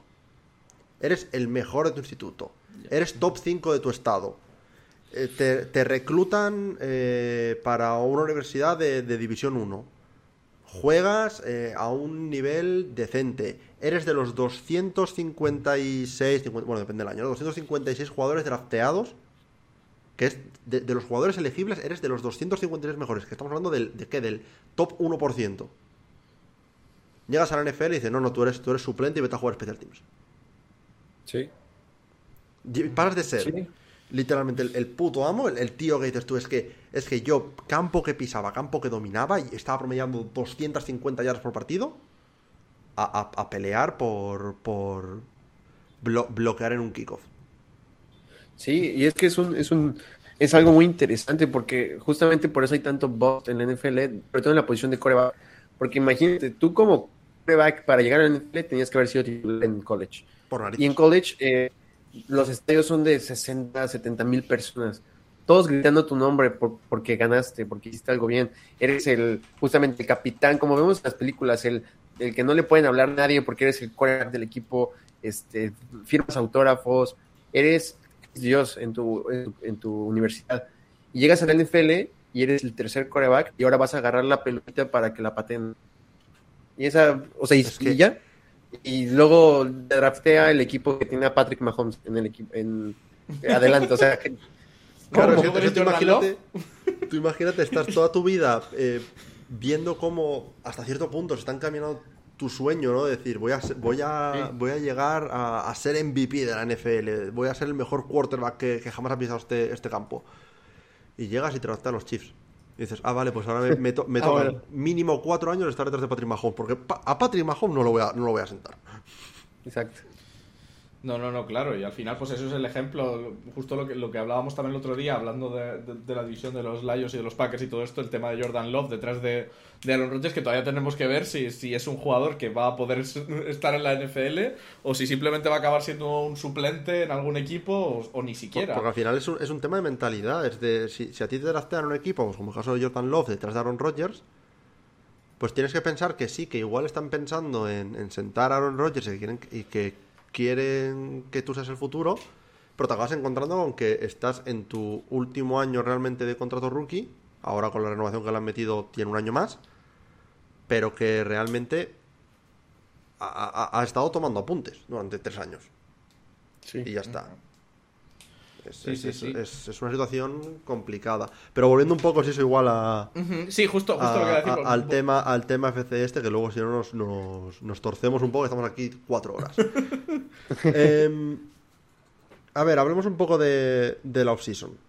Em, obviamente hay que hablar del movimiento clave de esta división. Aaron Rodgers, precisamente, moviéndose de los Packers a los Jets. Sí. ¿Cómo, cómo has visto a, a mi primo, a mi, a mi, a mi compadre, eh, en, en Green Bay? ¿Crees, como muchos piensan, que simplemente Aaron Rodgers ya es una, una imagen de lo que era antiguamente y que simplemente no, no, no está a ese nivel? ¿O crees que realmente puede ser lo que le dé el salto a los Jets? Creo que, o sea, creo que la, la- o sea, el, se nos olvida que viene de una campaña MVP, MVP y una temporada promedio, ¿no? De, a Sí, nivel no- no Aaron Rodgers. horrible. Justamente, ¿no? O sea, el que haya tirado para no sé cuántas fueron, 8 o 12 intercepciones, para nosotros es como la peor temporada de Rodgers. Entonces, llega a un equipo en el que sí tiene un wide receiver 1, en un equipo donde tiene un poco muy parecida a la línea defensiva, tiene un corredor muy parecido a, en, en Green Bay. Creo que la situación es muy parecida a la de Green Bay, pero tiene una mejor defensiva. Y el único año en el que Aaron Rodgers ha podido ganar el Super Bowl es cuando tuvo una defensiva top 5. El talento de la defensiva de los Jets es para ser top 5. Entonces, creo que eh, también se nos olvida que los Jets jugaron con Mike White, con Zach Wilson, con el otro tipo que se me olvidó su nombre, Y de pelearon. y aún así estaban peleando. O sea, y sus partidos que perdían los perdían por tres puntos. Eh, un touchdown. Eh, jamás fueron apaleados que, que, que tú dices dan pena. O sea, no. Porque Ganaron precisamente a. Green Bay. O sea, es que no. Sí, sí, sí, justo. Si lo vamos a mirar Eh, así, como, como cambio por parte de Aaron Rodgers, es que nunca se puede comparar porque cada partido es diferente, pero ganaron a Green Bay, técnicamente. Exacto. Y, sí- y- justamente. y sí que es verdad que eso, que, que muchas veces es lo malo de ser un quarterback de los grandes, ¿no? De, ya no de, de la actualidad, sino de la historia. Que se te mide con una barra distinta. Sí, Y, y- Claro. sí, justamente. Ahorita, antes de entrar al podcast, justamente estaba platicando con mi hermano, estábamos viendo unas jugadas y, y mi mamá me preguntó si de verdad ya se va a retirar Brady o va a regresar. Y le dije, no, porque esta vez él hizo el anuncio, si se va a retirar, que para por el bien de, de su fútbol. Y mi hermano dijo, pues sí, pero ya estaba dando pena, ¿no? Y yo le dije, fue el tipo que más lanzó pases de la NFL y el top 3 de yardas, ¿no? O sea, justamente porque nos tenemos acostumbrados a ver a Brady en el Super Bowl, eh, con temporadas de 43 touchdowns. Y cuando tú ves 40 touchdowns, dices, no, ya está en, el tope del piso, sí, sí, ya da pena, ya retírate, yo hago mejor trabajo. Entonces, sí, sí, justo. Además, yo, yo me pasé todo el año de- de- defendiendo la, la historia, o sea, el hecho de que, de que Brady no estaba haciendo una temporada malísima Pero, pero incluso Aaron Rodgers, sí que es verdad que Brady, pues digamos que hizo una temporada algo mejor a nivel de, de más parecido a sus esos, con ca- casi 4.700 yardas.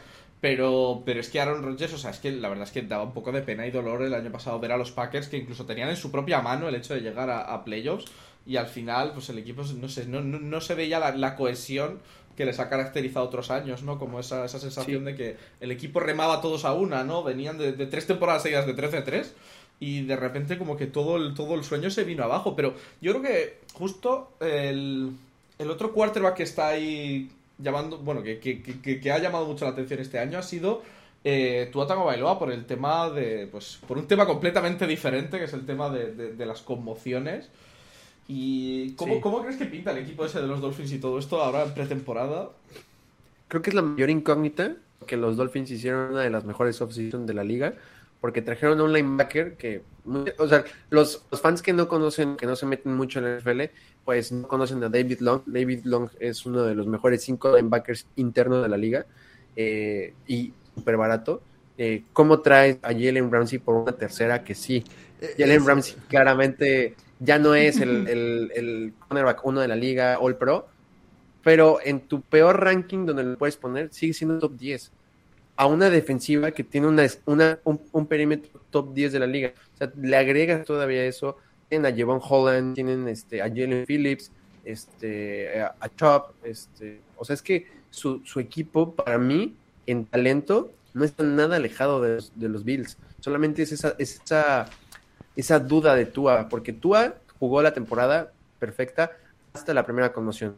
Llegó la primera conmoción y vimos al Tua, no sé, de, de como si fuera novato, pero obviamente cuando nos enteramos que tenía, tenía conmoción y así jugó el partido de los Chargers, dices, Es ok, que- entendí por qué las intercepciones. Y antes de eso, estaba alimentando una temporada de 2.000 yardas de Tyreek Hill y de 1.700 de Jalen Ward. O sea, si Tua se mantiene sano, los Dolphins pueden pelear por el campeonato de la, de la americana este. A ver, y es Sí, que, sí, lo- pero es lo que hablamos- además, bueno, solo quería meter un pequeño dato con lo, Sí, sí, con lo de Tua. Adelante, que es adelante. que, que todo, que los que ganó básicamente todos los partidos que jugó enteros. O sea, todos los partidos que jugó de, de principio Sí. hasta final. No sé si era un 8-0 o un 9-0, que, que era- el récord que, había sacado. Y, y la verdad se notó mucho su ausencia luego ya en, en el, en el equipo.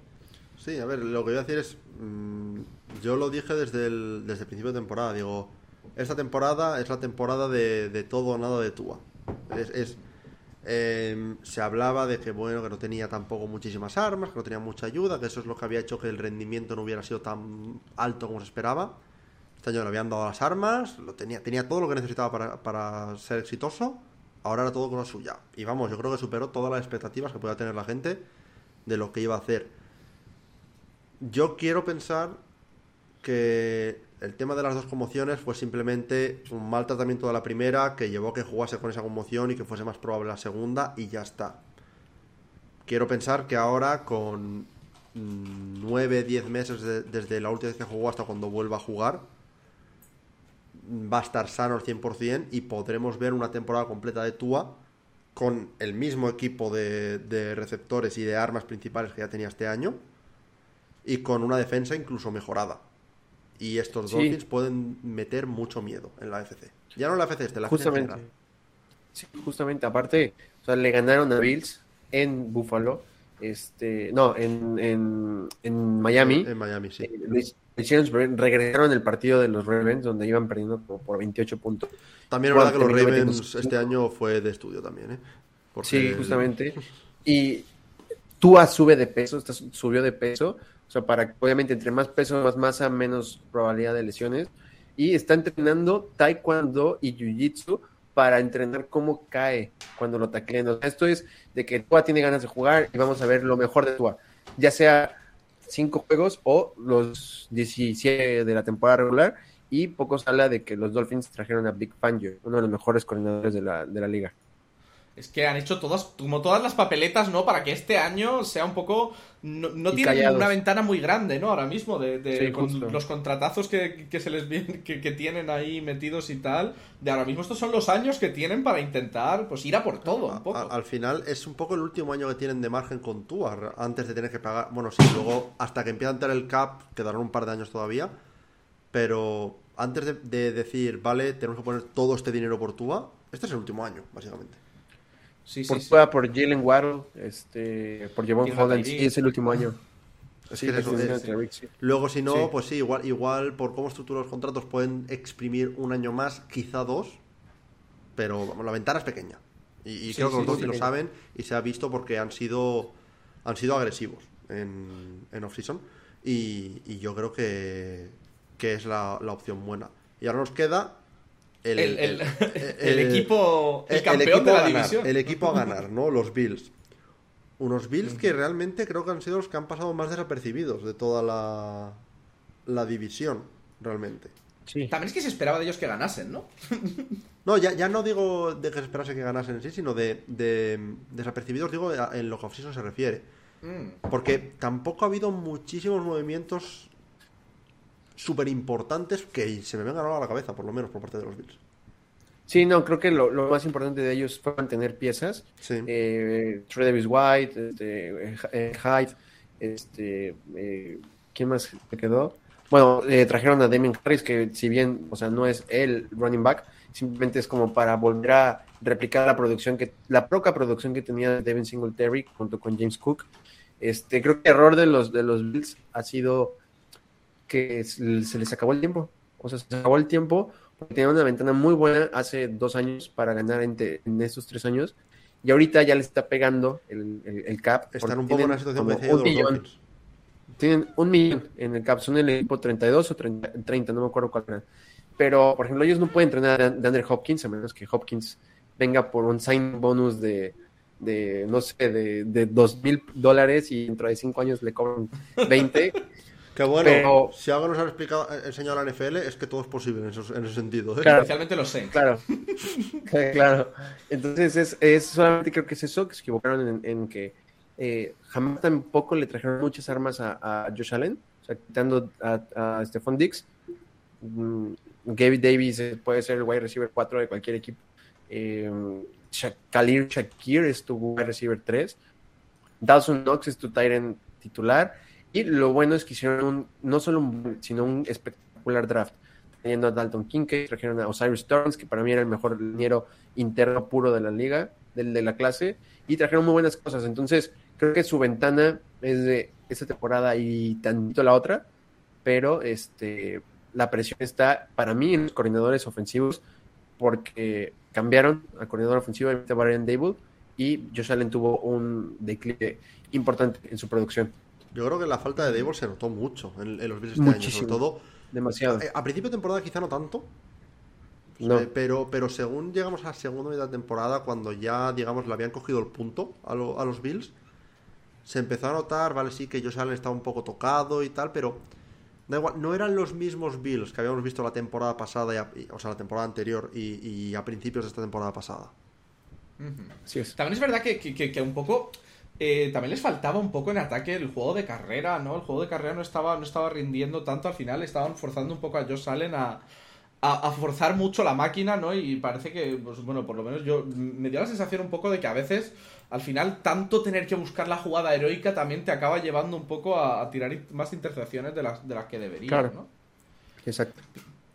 Pero, pero la verdad es que tienen mucho que demostrar también, porque aún así siguen siendo el equipo que ha quedado 13-3. Y yo creo que todavía tienen algo de ventana para, para seguir jugando, pero sí que es verdad que se les está, vamos, cada vez tienen, tienen menos tiempo. Mientras que a lo mejor los Dolphins, la ventana como fuerte empieza ahora, la de los Bills está como un poco en declive, ¿no? O sea, al final, lo- los Bills están un poco en el, en el punto en el que estarán los Dolphins dentro de un par de años. Al final. Exacto, sí, sí, sí. Y luego, has mencionado a DeAndre Hopkins. Este es el siguiente tema que quería tocar. DeAndre Hopkins se le está emparejando mucho con New England. ¿Cómo de posible lo Sí. ves? Es, es bien complicado porque, o sea, si por mí, o sea, yo lo veo y es un, es, es un claro sí, porque es un equipo que si bien no es contendiente, tampoco es, es pretendiente de, un, un pick top 5, ¿no? Y O al sea, final no- ese ataque no estás en un equipo de restricción.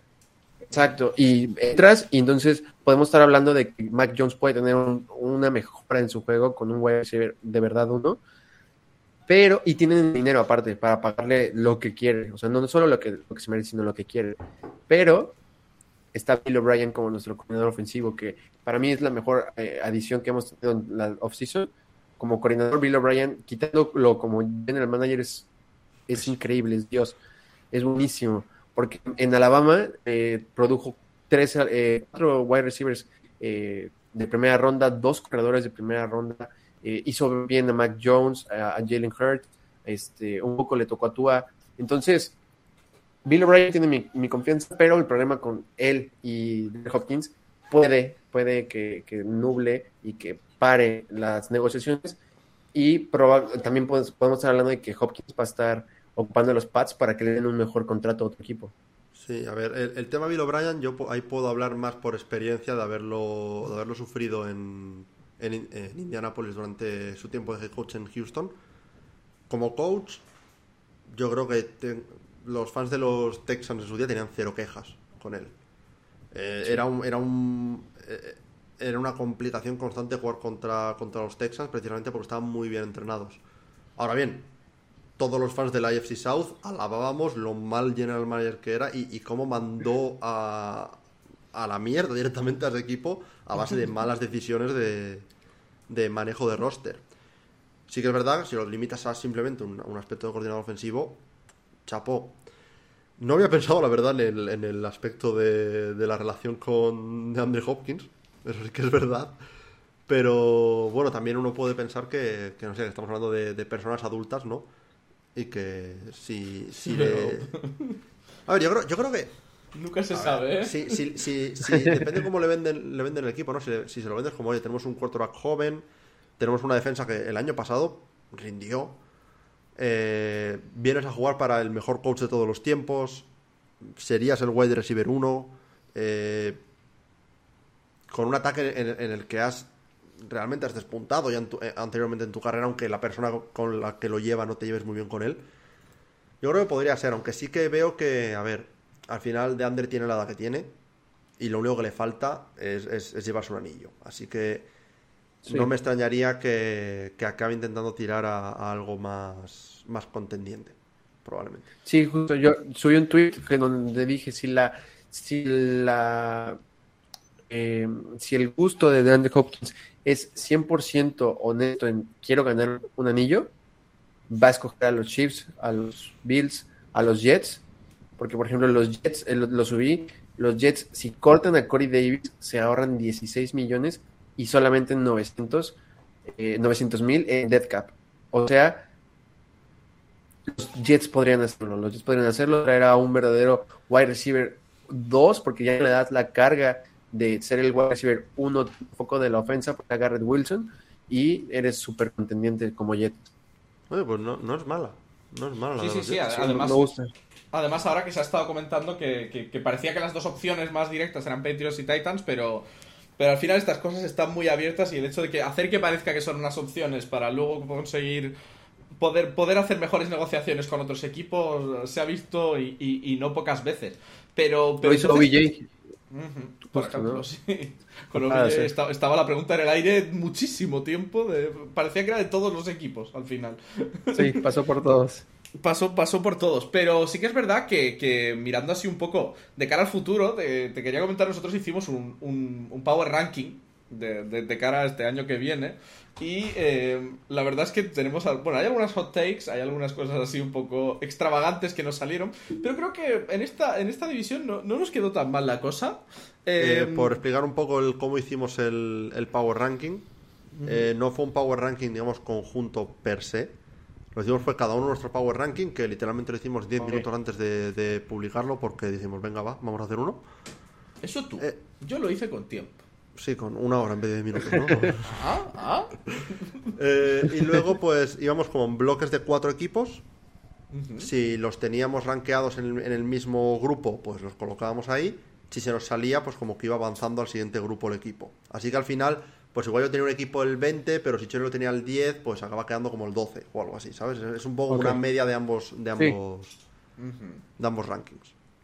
Entonces, de, de- de los equipos de la división, el equipo que pusimos eh, dentro de esa división como último equipo serían los Patriots, que los pusimos en el top, en el Power Ranking en el puesto 16. Ok.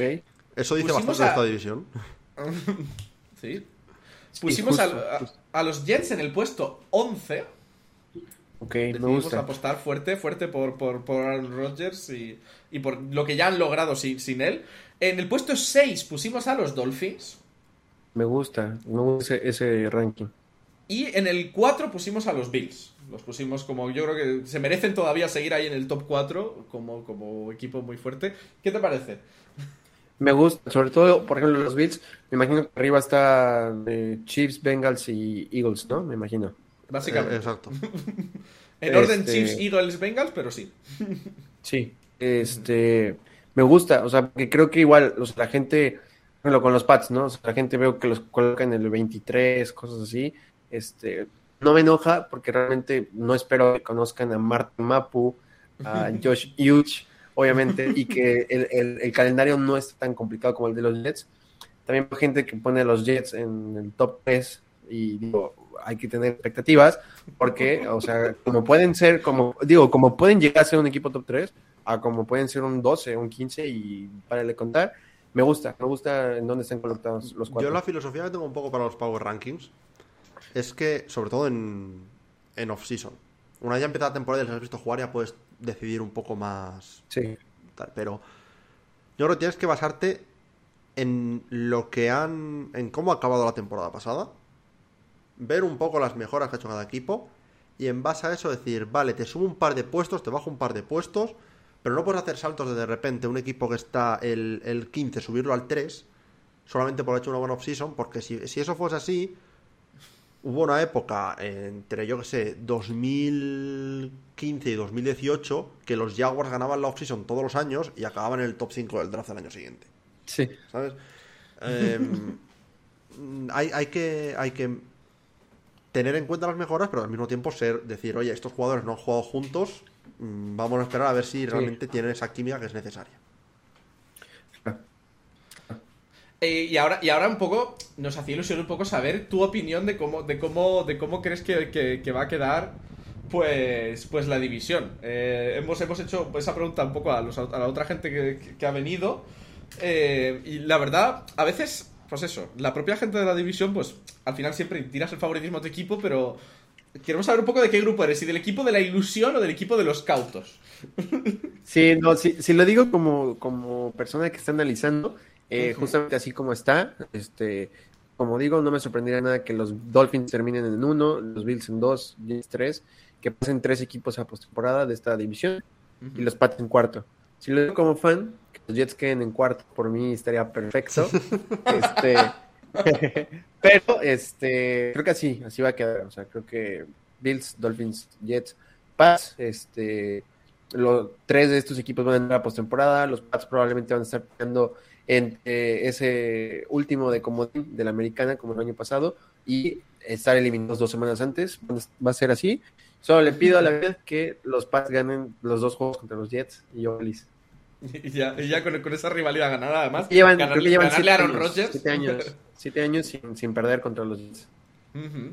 Y además Sí. ganarle a Aaron Rodgers siempre da un poquito de, de satisfacción Sí, extra, sí, ¿no? Claro.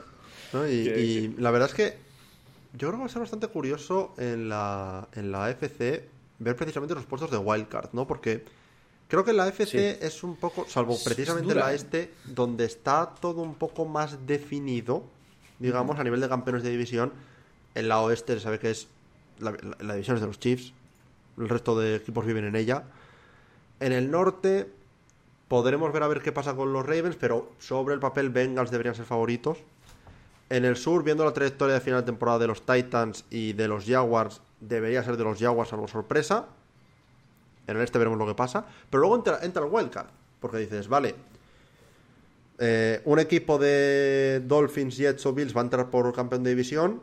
Mínimo otro tiene que entrar. Si no entra es que ya está. Así que ya quitas un puesto de wildcard. Probablemente, como dices, acaban entrando dos wildcards por ahí.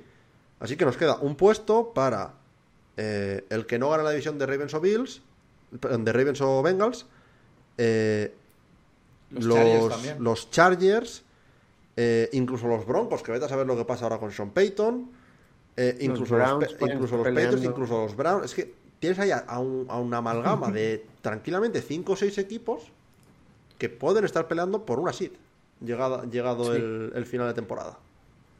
Sí, y equipos de calidad. O sea, que, Es que es sabemos que pueden tener calidad. Sí, Sí. además, es- Es, es que aparte cuando miras sobre todo, a ver, eh, me fastidia simplificar en exceso el, el fútbol así, pero mira el talento de quarterbacks que hay, en la FC, comparado con la, con la Sí. NFC. Es que eh, me estás hablando de que podemos vivir en un mundo en el que Joe Burrow quede fuera de playoffs. Podemos vivir en un mundo en el que Joe Burrow quede fu- fuera de playoffs. No, no, no debería ocurrir, pero podemos vivir en un mundo. Vivimos en un mundo en el que Aaron Rodgers, Josh Allen o Tua se queden fuera de playoffs. Sí, que Herbert se quede fuera de playoffs. Sí, perfectamente. Que Trevor Lawrence se quede fuera de playoffs. Sería más raro, pero podría pasar. Lamar Jackson podría quedar Lamar fuera de Jackson se puede quedar playoffs fuera de playoffs, se puede quedar fuera de playoffs. Un Kenny Pickett mejorado en segundo año se puede quedar fuera de playoffs, se puede quedar fuera de playoffs. Y son quarterbacks que los metes en la NFC y dices, es que este quarterback en esta otra conferencia domina. Sí, o son el cuarto o quinto de esta conferencia. Es que es eso. Es eso, es, un- es, un- es una situación curiosa que tenemos ahora mismo en la NFL y que, mm, no sé, me, me da... Me da la sensación que da una, una verdadera diferenciación entre las dos conferencias, ¿no? La AFC es, es la, la conferencia más moderna, mientras que la NFC sigue viviendo en un, en un fútbol un poco más... eh, no voy a llamarlo retro, pero más que, le- que, que no tiene tantísimo peso el quarterback, sino que tiene más peso una buena defensa y un buen juego de carrera que en la, Sí. que en la AFC ahora mismo. Así es. Y, y, just- y justo con eso yo me, me gusta también siempre. Ya te digo, a nosotros nos gusta hacer de pitonisos porque. Aparte de que somos malísimos haciéndolo, porque vamos haciendo cosas a lo largo de la temporada. De, la- después de la semana 6, de- eh, hacemos una, una predicción de, de qué equipos van a. ¿Después de ¿Entrar la en 6? playoffs? Sí. Sí, después Sí, de equipos van a entrar en Cada seis playoffs y después de la 13 volvemos a hacerla y cambiamos más de, de equipos que van a entrar que... O sea, la única cosa de la que nos podemos enorgullecer mucho es que Kuru dijo desde la semana 7 que pues cosas como que los Vikings iban a entrar desde... que iban a entrar como, como campeones de, de división cuando yo todavía ponía a los Packers como que, como que Yo, yo, y, y yo encima, y, y como peor por mi parte, yo saqué a los Packers de los playoffs en semana 6 para luego volver a meterlos a final de temporada. Porque Sí, a ver, tenemos algunas cosas así. Yo tenía curiosidad de qué récord esperas, o sea, qué récord como que dices tú, vale, esto sería un récord que yo podría ver de mis Patriots para este año. Eh, ok, si, eh, si quieres que- sacar el calendario para refrescarte la memoria, no, no hay problema. Sí, no- yo creo, este, pero yo recuerdo que los tenía alrededor entre las 7 y las 9, entonces 8 victorias, pero déjalo, bus- busco el calendario. Este, pero sí, yo recuerdo que los tenía como entre 8 victorias. Sí, yo, yo creo que puede es ser un. duro. Es que, Duro es, que, es que os toca, es que os toca la NFC East, ¿eh? Es que, es que Sí, la- las y- estes se pelean y es que. Las, De hecho, si las ustedes dos- ven el calendario de los Jets, en un mundo nada loco, los Jets pueden irse a bye con una victoria. Sí, sí, sí. O sí. sea, les toca Claro, los porque Chiefs, es les tocan Bills, eh, Cowboys, perdón, Patriots, Bills, Cowboys, Chiefs, Patriots, Eagles. Eagles, Giants, Chargers. Mía, Mira. pero- Los Pats tienen bien complicada igual porque les toca Eagles, derrota. Los Dolphins en casa de los Dolphins, eh, derrota. Los Jets, este, este es bueno. Este, lo voy a dar como todavía de los Jets. Dos, tres, les toca los Cowboys. La primera victoria viene con los Saints. Después los Raiders, dos. Los Bills, derrota. El de Dolphins siempre se divide en uno y uno, así que voy Pats, aquí van tres. Commanders 4. Colts siempre perdemos contra equipos móviles. Eh, los Giants derrota. Me Los gusta Chargers. la victoria, joder, me gusta. Steelers que- que victoria. con, suer- con suerte estaremos ahí para verlo en directo. seis. Sí, siete. Siete victorias. De siete y nueve. O sea, porque en una de esas pueden ganarle a los Colts, entonces serían ocho. En una de esas podrían ganarle a este a los dos a los Jets y serían nueve, pero sí no veo más un techo más arriba de las nueve. Me, me gusta ver cómo cada persona eh, piensa un poco en el calendario de las predicciones de victorias derrotas de forma diferente. Porque, por ejemplo, te voy a te, te voy a decir lo que dijo Alf Colmenar sobre sus Buccaneers. Él dice que él no, no hace los calendarios por posibles victorias, sino por posibles derrotas. Ok, me gusta. O sea, O sea, derrotas vez- aseguradas. Exacto. Derrotas aseguradas. Y dijo, yo veo 5 derrotas aseguradas, por lo cual 12-5 para los Buccaneers. Sí. Sí, sí, sí, sí. Y es, es como... Sí. A ver...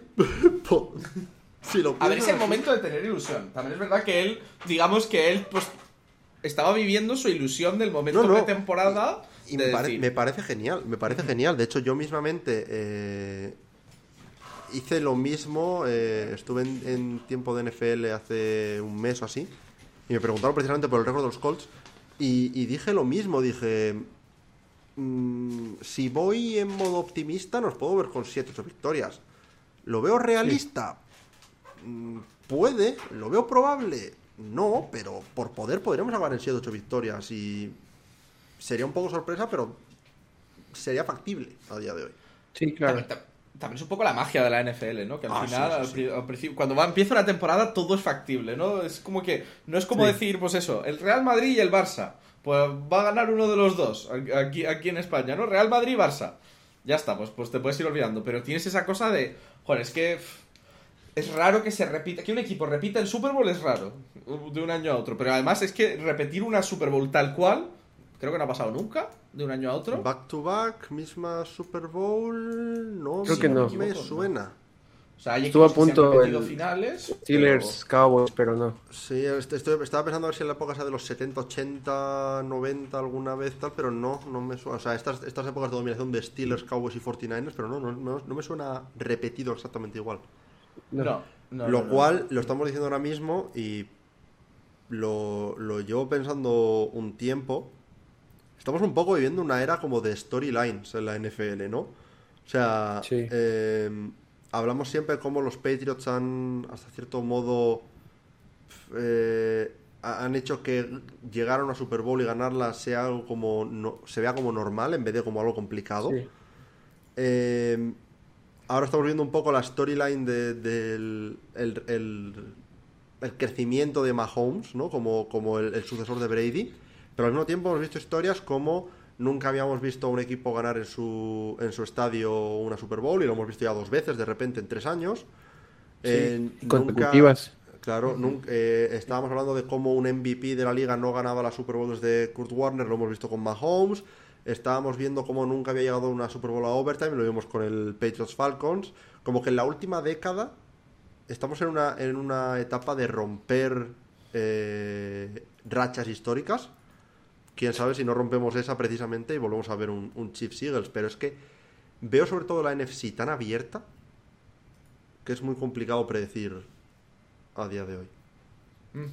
Sí. Y ya para, para hacer la predicción más difícil y ya pues ir cerrando un poquito eh, to- todo y darle, ponerle así un, un bonito lacito, ¿no? Como, como, como, como cierre final, es ¿cuál es la Super Bowl de- del año que viene?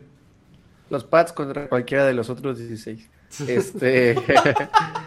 ah, el que te bueno. Traigan satanos. Tráiganos satanos. Este. Ah, a ver, me gusta, me gusta. Los Chiefs un declive. Voy, voy a ir con, con, con los Bengals. Ok. Bengals Eagles. Venga, sigo. Vale, Me gusta es- volver a es- ver a mis Eagles en... Esta- es- yo en cierto modo estaba cruzando los dedos porque dijeses Cowboys, porque llevamos ya dos Cowboys seguidos. Quería ver el, yo, yo quería ver el pleno de Cowboys en, en- en las predicciones, pero no. Bengals Eagles lo puedo ver. A ver, curiosamente Sí, llevamos tres, tres equipos diferentes de la IFC en, las- en los tres podcasts. Hemos tenido Chiefs en, primera en, en segunda semana, Bills en la primera, o sea, fue Chiefs, eh, Bills Cowboys, Chiefs Cowboys y ahora tenemos Bengals Eagles. Por fin alguien confía en mis Eagles, que yo la verdad me estaba empezando a deprimir ya. Ah, yo, yo, yo, sinceramente, los Eagles me siguen pareciendo el equipo a batir en la NFC. Más que nada porque es que han hecho una muy buena offseason también. Sí, si no hubieran hecho un buen draft, hubieran sido para mí los Cowboys el equipo a, a- a- a vencer. Pero con su draft, es que para mí son el uno. A ver, la- eh, Howie está jugando en modo fácil. En la, ha puesto, ha puesto Sí. el franchise en rookie y ya está. Es que no hay, Sí, sí. no hay más. Pero sí, a ver, no sé. Me parece que es que es que eso, la, la NFC encima como hay...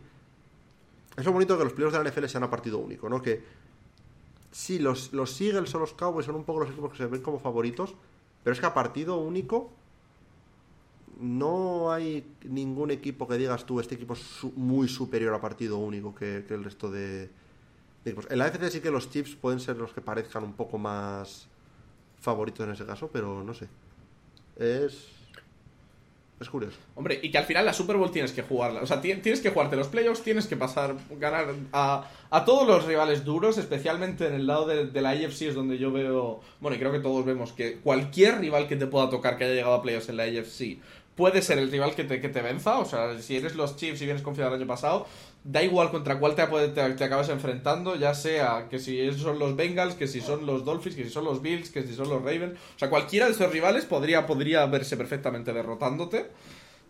Y, y, y llegando, porque eh, el tema eso. está en Y, el aire. lo- y luego al final es un poco el equipo que tenga suerte con las lesiones, como vimos con, los 49ers, el, el equipo que vaya fuerte de, de moral en, la- en las últimas semanas. Es que hay, hay muchísimos Sí. factores que entran en juego. Muchas variables. Ujú. Muy Pero bueno, un poco co- con, eso cer- cerramos un poquito la AFC East y, y, y la verdad es que sí, eh, nos gusta cerrar e intentar cerrar como, como cambiando un poco el tema que, que después de estar tanto rato hablando de, de la NFL pues pasar un poquito pues un poquito un poquito un momento off topic ya, ya hemos ya hemos hablado profundidad ya hemos hablado tal y, y, y bueno tenía yo traía traía un poco de, de- de tema para off topic que yo tenía curiosidad un poco eh, ya que tenemos invitado, pues ¿de qué otros deportes sigues o qué otros deportes te interesan así de Pues, fuera del, del fútbol americano? eh, o sea, creo que mucho, mucho, consumo mucho fútbol americano. O sea, lo- eh, siempre lo he dicho, creo que hay fans de la NFL y hay fans del fútbol americano, ¿no? Porque hay gente que solo le gusta la NFL y hay otros que les gusta todo el fútbol americano universitario, el el de su país, eh, no sé. Pero disfruto mucho el básquetbol, muchísimo, la NBA. Eh, ahorita estoy disfrutando mucho la, el, béisbol, tanto la MLB como la, la mexicana. Este, más disfruto el voleibol, soy, soy mega fan del voleibol. Este, el rugby, este, creo que el único deporte que no veo es el fútbol soccer, porque aparte de que no tengo como el cable para, para ver en mi televisión soccer, este, creo que pues el, el nivel del fútbol, el fútbol soccer en México pues es muy decadente y este seguirle la pista como al europeo entrando de primera es muy complicado porque tienes que ver muchas ligas, muchos nombres. Eh, es, es un poco lo, lo mismo que nos pasa a nosotros con el college, ¿no? Es decir, entra- entras de primero Sí. y dices tú, hostia, ¿aquí dónde empiezo? Sí, necesito a alguien que esté como, ven, vamos a ver este juego, vamos a ver esto.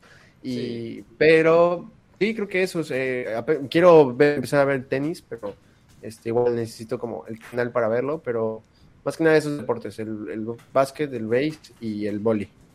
Ujú. Sí, todo, todo como muy, muy americano, ¿no? Muy, muy eso, sí. como los Sí, bueno, Fa- faltaría sí. ahí el hockey, a lo mejor, ¿no? Eh, eh, empecé a ver hockey, pero este sí siento que tengo que ver la temporada completa porque vi la semifinal y la Stanley Cup, este, y me gustó que se golpean todo el tiempo, entonces creo que eso está muy bueno. tiene, tiene ese punto, ¿no? De, de parecido con la NFL Sí. un poco incluso, ¿eh? ¿no? Sí, sí, los, sí. los golpes que, que reciben. Y, y entonces, yo, a, a raíz de todo esto, como también sé, sé un poco también los deportes que, que Kuru, Kuru, si quieres, comenta los tuyos un poco... Ah, yo, yo la verdad, es- ahí es donde yo difiero un, poco. Yo soy de, de baloncesto, de hecho jugué baloncesto 10 años.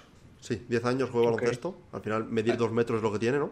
Eh, pero realmente nunca he sido súper de deportes. O sea, eh, el motivo principal por el que me, me enamoré del fútbol americano fue porque fue por el tema estratégico, más que, más que nada, me llamaba mucho el tema estratégico, pero realmente eso, eh, sigo la NBA muy por encima, me veo un par de partidos al año con suerte, por ejemplo, las finales no me, no me ni un partido, o sea, así de simple, y, y eso, la verdad, no, no soy súper de... Prefiero casi ver más algún eSport, algún deporte electrónico, que, que ver deporte en general. Ok. Yo, yo, yo, me pasa, pues, bueno, me pasaba que yo, sobre todo, pues al final me crié viendo, viendo soccer, viendo, viendo fútbol europeo aquí, pero yo nunca he tenido tampoco mucho interés en ver, y yo eh, lo que sí que veo con muchísima asiduidad son pues los esports, sobre todo el, el League of Legends, que, que para mí es mi, es mi la cosa a la que puedo engancharme también y sentarme delante de la tele a ver cuatro horas. que, que es un poco tal. Y ya como pregunta colofón final es, ¿qué deporte no entendéis que la gente, que la gente sea capaz de ver? Yo es que tengo una cruzada muy grande contra la Fórmula 1. Soy incapaz de entender cómo gente compitiendo con diferentes coches, con diferentes motores, con diferentes ruedas, o sea, ¿cómo puedes estar diciendo, este piloto es el mejor del mundo, pero no ha tenido nunca un coche bueno? Me, me da, o sea, me da rabia. O sea, es como Sí. si me dices que, que, que en la NFL me dices, no, es que este no utiliza las botas de Nike y por eso no ha sido el, el mejor quarterback del mundo. Es como... No lo entiendo, no soy capaz. Sí, creo que, creo que también la Fórmula 1 tengo, mis primos son muy fanáticos, me han querido meter, lo he querido intentar, pero es que no le veo el, el ver carros girando todo el tiempo. Este, eh, o sea, y curioso porque una de mis películas infantiles favoritas es Cars, ¿no? Entonces, este, pero sí creo que la Fórmula 1 y por ejemplo el golf, es que a mí me gustan los deportes que me gustaría practicar y yo no me veo pegándole un palito y esperando que pasen otra vez todos y, y ya.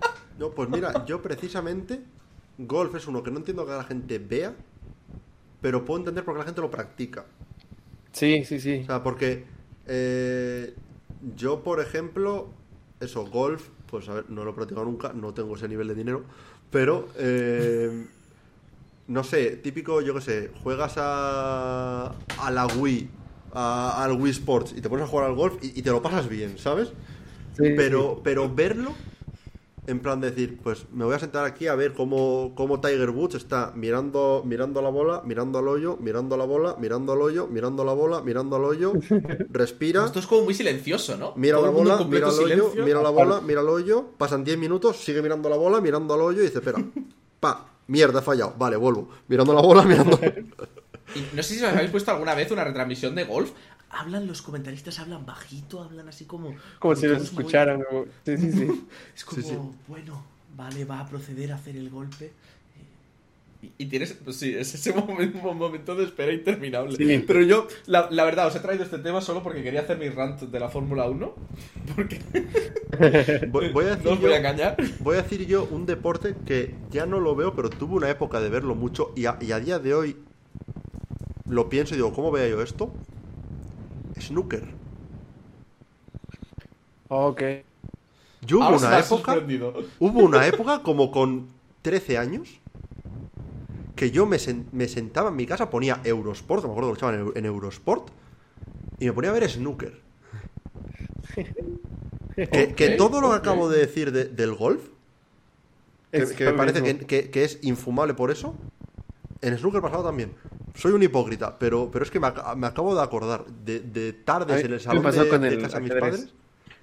Ah, con el ajedrez. Sí, Ah, sí, cuando recién de mi, de mi accidente, pues no podía eh, pues eh, mover mis manos y empezaba a mover un poco mi mano y empecé a jugar ajedrez por hacer algo, ¿no? por activar la mente o algo.